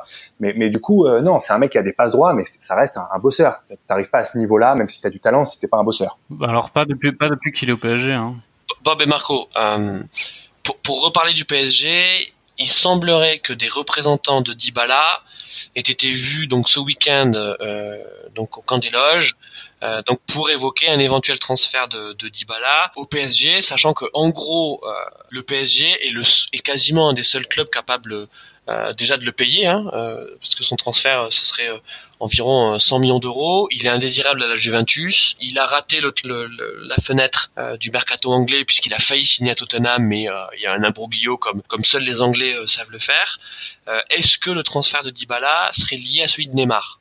Je sais pas ça. Euh, pardon Bob, si, tu veux répondre, juste un, petit mot euh, rapide par rapport à ça. Euh, tu, as, tu, as, dit, tu as dit 100 millions, euh, Christophe, pour Dybala. C'était 90 millions le prix de l'an dernier, mais il a fait une très mauvaise saison. Et là, d'après ce que j'ai lu, ça pourrait se négocier à, beaucoup moins. Ça pourrait se négocier à 50-60, peut-être 70. Bon, après à voir s'il y a des bonus ou pas. En tout cas, un Dybala même à 70, à 25 ans, c'est une affaire. En remplacement de Neymar, alors évidemment, hein, si Neymar doit se casser au Real parce qu'il veut vraiment se casser et que le Real a le cash pour pour le prendre. Euh, recruter Dybala, euh, quand tu observes le marché des, des, des joueurs offensifs actuellement, bah, c'est l'un des plus euh, crédibles pour, pour remplacer, bien sûr. est-ce que est-ce que Dybala à Paris, ça veut dire bye bye Sarabia? Non, il vient d'arriver. lui, il va pas partir. Oui, ça veut dire bye bye, ça veut dire ça veut dire bonjour les tribunes ou bonjour le bonjour le banc quoi. Ah mais Sarabia, tu sais, Christophe, il a jamais été recruté comme autre chose qu'un joueur de complément. Hein. Le mec, il sait très bien pourquoi il est là. C'est un très bon joueur, mais c'est un, il est pas là pour être titulaire. Alors après, si euh, là il, enchaîne depuis le début, c'est parce que tout le monde n'est pas encore euh, revenu parmi les, titulaires, mais mais il a il a jamais été question de l'installer dans le 11 durablement. Hein. C'est c'est un très bon joueur, mais euh, c'est c'est pas un joueur niveau top 5 de C1, tu vois. Dans tous les cas, si Dybala vient, Neymar s'en va, ça c'est sûr. Moi, pour moi, les deux transferts sont entièrement liés. Alors oui, oui, effectivement. C'est, enfin, c'est plutôt que si Neymar se casse, euh, Dybala sera le probable remplaçant. Ouais, je suis d'accord. Bon super. Écoutez, je vais vous euh, je vais vous donner quelques infos mercato. Euh, vous allez me dire ce que vous en pensez. Euh, merguez ou Chipo. merguez, ça vous intéresse. Chipo, on s'en fout. Merci pour le miaulement de chat. ok, la première info, c'est que Nice serait euh, en phase de, de recruter euh, euh, Dolberg, donc l'attaquant de l'Ajax. Merguez ou Chipo Merguez. Mmh, ouais, plutôt plutôt merguez. c'est, tu vois, tu dis le mec, bon, c'est l'Ajax, ok, un grosse, très grosse saison l'an dernier, mais mais le projet de Nice à ce stade, moi, je, enfin, on peut en attendre pas mal de choses. Hein. C'est-à-dire que là, là, il faut qu'il finalise l'organigramme déjà. Mais bon, cet attaquant néerlandais, si tu veux, je voilà, c'est pas pas du tout dans le top euh, des attaquants euh, du moment. Donc, euh, je pense comme comme Bob que c'est la, la, petite merguez qui deviendra grosse. Il est danois, hein. il est danois. Ouais, ouais, mais c'est pas danois. Non, mais tu sais qu'avec la tectonique des plaques, Danemark et néerlandais, enfin, ça, c'est pareil. C'est pareil. donc, il le paierait environ 25 millions avec des bonus. Euh, ce qui peut paraître pas cher. Il a que 21 ans, mais il sort d'une saison euh, pas flamboyante, hein, parce que euh, même s'il a fait partie d'une équipe qui collectivement a, a, brillé sur la scène européenne, il n'était pas forcément associé systématiquement à tous les matchs. Non, il n'était pas titulaire, mais 25 millions avec bonus, c'est quand même cher hein, pour un mec qui n'était pas titulaire et qui est néerlando-danois. C'est bizarre quand même. Non, non, il va, il, à mon avis, il faut absolument pas l'acheter. Hein. Ok, donc pour vous, c'est plus merguez. Très bien. Euh, donc on en a parlé, euh, notre ami euh, Balotelli qui signe à Brescia, Merguez ou Chipo non, ça c'est Chipo, ça, parce que le mec, tu sais, Brescia, c'est la ville de son enfance, et c'est le club de son enfance. Balotelli, il n'y a plus rien à en attendre, si tu veux. C'est un mec, on a compris que quel était son, son niveau plafond. C'est le niveau qu'il avait à Manchester City, à savoir, bah, il va te mettre ses, ses 20 buts max dans la saison quand l'équipe elle tourne vraiment bien. mais sinon, il est totalement irrégulier, totalement ingérable. Fort sympathique par ailleurs, très drôle, très sympa, mais bon, euh, voilà, c'est c'est un peu c'est un peu son niveau quoi. Donc autant qu'il reste euh, en Italie, euh, dans, sa ville, et, et c'est pas exclu que le mec il te plante la quinzaine de buts. Hein. C'est si les conditions sont réunies, c'est un très bon attaquant Balotelli. Faut juste que voilà qu'il se mette un peu en mode en mode foot quoi.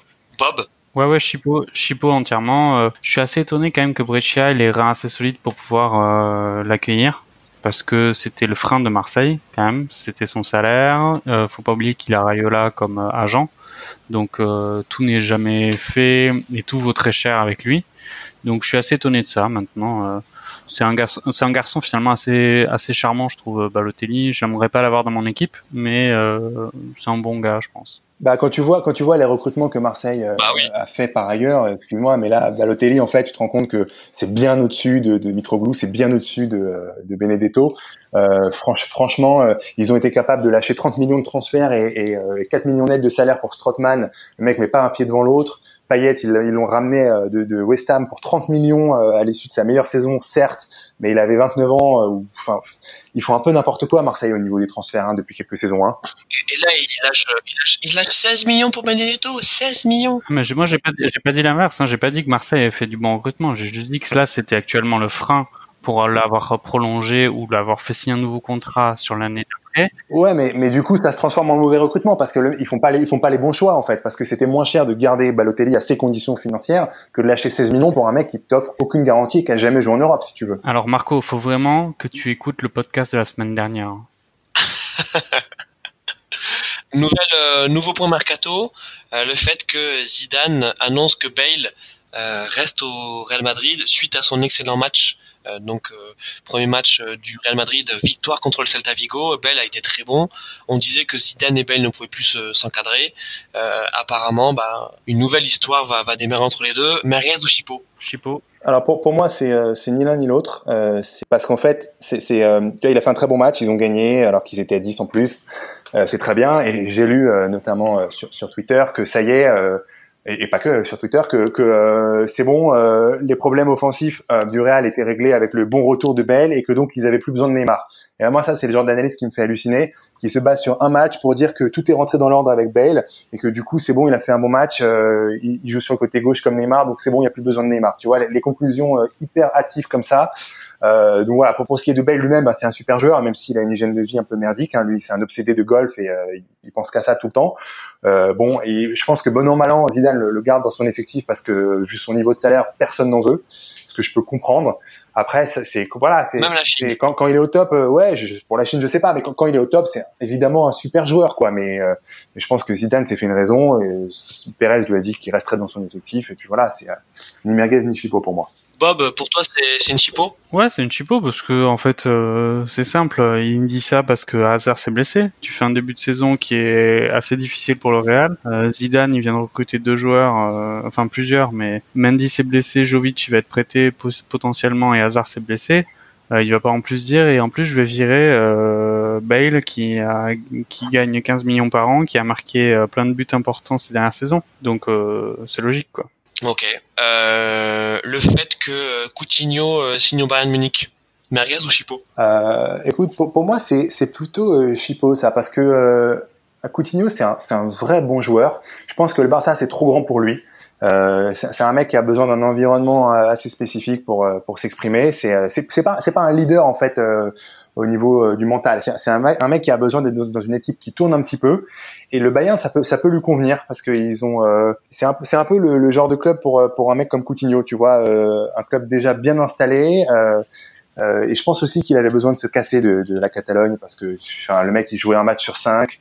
Euh, on, on l'a vendu comme, euh, comme on nous l'a vendu comme le nouveau Neymar parce qu'ils ont fait un, un, achat panique au moment où Neymar s'est barré et du coup lui il a jamais encaissé ce statut et euh, c'était pas sain pour lui de de rester là-bas. Donc je pense que ça peut donner de très bonnes choses pour Coutinho au Bayern, plutôt Chipo. Bob ah ben moi Mariez du coup parce que je pense que c'est une bonne pioche pour le Bayern et euh, ça a toujours été euh, une énigme. Je pensais vraiment qu'il allait faire quelque chose au, au Barça. C'est un joueur qui est très fin techniquement et pour moi il faisait euh, il pouvait très bien faire un un excellent euh, supplément, enfin un trident avec euh, Suarez et Messi. Il a jamais réussi à faire ça. Je sais pas trop pourquoi, parce qu'il avait un niveau excellent. Même avec le Brésil, il est quand même très bon. Donc euh, voilà, je suis, je suis un peu déçu pour lui. Maintenant, je pense qu'il va largement rebondir au Bayern de Munich, parce que le Bayern de Munich, euh, euh à mon avis, là, il est clairement titulaire euh, devant de l'attaque du Bayern. Ah bah oui, il y a une place à prendre là avec le départ de Robben et Ribéry. je pense qu'il va, il arrive comme titulaire, ça c'est sûr c'est assez dommage aussi pour Paris parce que euh, parce que dans les discussions avec Barcelone dans le cadre de l'éventuel transfert de Neymar, euh, Coutinho était, était, clairement visé par Leonardo comme une valeur euh, à échanger. Et je suis d'accord avec vous, hein, c'est un c'est un bon joueur. c'est un peu comme comme Rames qui avait été prêté par le Real à, au Bayern. C'est-à-dire qu'effectivement, c'est des clubs qui sont trop gros pour ce genre de joueurs mais euh, tu descends légèrement d'un cran et en fait ça, ça en fait des ça en fait des super bons joueurs euh, euh, solides fiables. Et je pense que je suis d'accord avec vous hein, Coutinho c'est clairement merguez.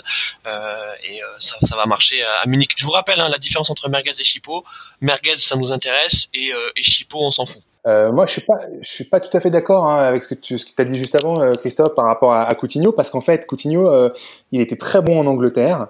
Euh, mais euh, Liverpool n'a jamais été aussi fort que euh, partir du moment où il s'est barré en fait. C'est un mec qui, alors quand il a les clés de l'équipe et qu'il est, qu'il est au top, vraiment ça peut très bien tourner. Mais euh, mais après, euh, ça rejoint ce qu'on disait. Dans les très gros clubs, tu peux pas donner les clés de l'équipe à un mec comme ça. Il y aura toujours un gars au-dessus.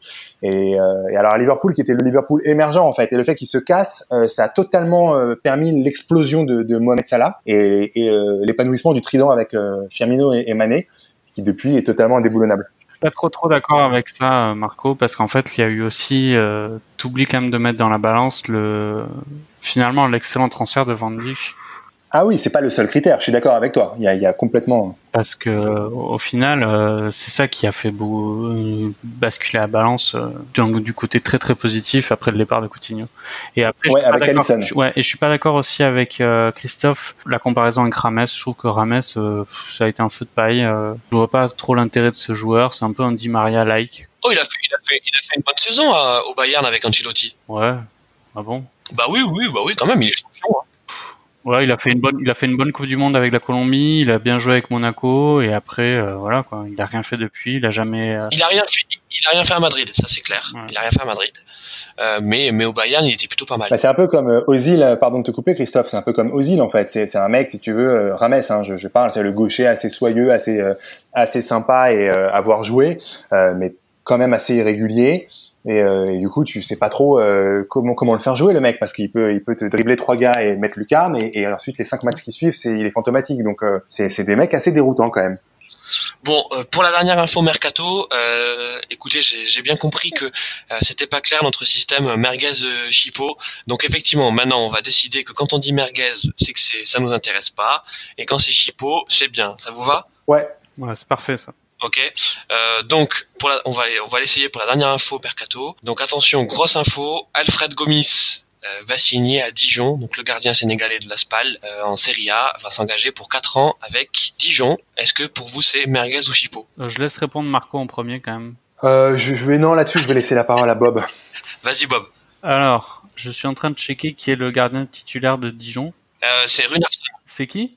C'est c'est l'Islandais Runarsson. Euh, moi j'ai toutes les infos, hein, je, je, pouvais répondre. Hein. Euh, c'était le gardien numéro 1, Gomis euh, de Spal? Parce qu'il me semblait que c'était euh, l'italien là euh, qui a 83 dans FIFA, là, qui finit en I comme tous les Italiens. Euh, écoute, bonne question. Attends, je vais checker. Gardien Spal. Et vous préparez pas l'émission à l'avance les gars? C'est qui le gardien de, de Spal, Marco? En tout cas, il est international sénégalais. Voilà, c'est ça. C'est ça. Diop on peut dire que c'est merguez. Hein c'est complètement merguez. Enfin, ce qui, ce qui est étrange, c'est de se dire que c'est ce que dire que Dijon recrute un gardien donc titulaire, hein, parce qu'il il le recrute pour pour devenir le numéro un, alors que clairement euh, les problèmes de Dijon ne se situent pas au. Enfin, ils ont ils ont ils ont beaucoup de problèmes, mais disons que celui de gardien, c'est peut-être un, un des derniers, quoi. Bon, c'est un bon début quand même d'acheter un numéro 2 de Spal pour le mettre numéro 1 chez soi. Bon, on est d'accord pour dire que c'est la dernière info merguez du mercato? Ouais, on valide. On est d'accord, ouais. Mais je ferais quand même bien un petit transfert entre euh, Julie Gaillet et Selma Hayek parce que euh, on n'en a pas vraiment parlé de ça et c'est euh, ça manque. Ah, ça c'est ça c'est clairement chipot. Écoutez Marco et Bob, merci d'avoir euh, d'avoir animé avec moi cette cette deuxième émission donc du barbecue Ligue 1. On a bien débriefé la deuxième journée et un petit peu de mercato. On se retrouve donc dimanche prochain pour la troisième journée de Ligue 1. Alors sachant que il me semble qu'il y a une trêve internationale en fait. Hein. Donc c'est peut-être pas euh, dimanche prochain. Euh, non, la, la, trêve internationale, elle arrive après dimanche prochain. Donc, euh, donc dis-moi, c'est ça. Et donc on va avoir des matchs en semaine, si je me trompe pas. Ouais, t'as, t'as une journée, t'as une journée le week-end prochain, 24-25, et ensuite, ensuite, ensuite une journée en semaine, et, euh, et la trêve arrive début septembre. Le lundi 2, je crois que la trêve commence. Donc ce qui veut dire que là, bah, je vous souhaite à tous les deux une excellente semaine, et on se retrouve donc dimanche prochain pour la troisième journée de Ligue 1. Salut les merguez Ok, impeccable. Merci à toi Christophe. Salut Marco, salut Christophe.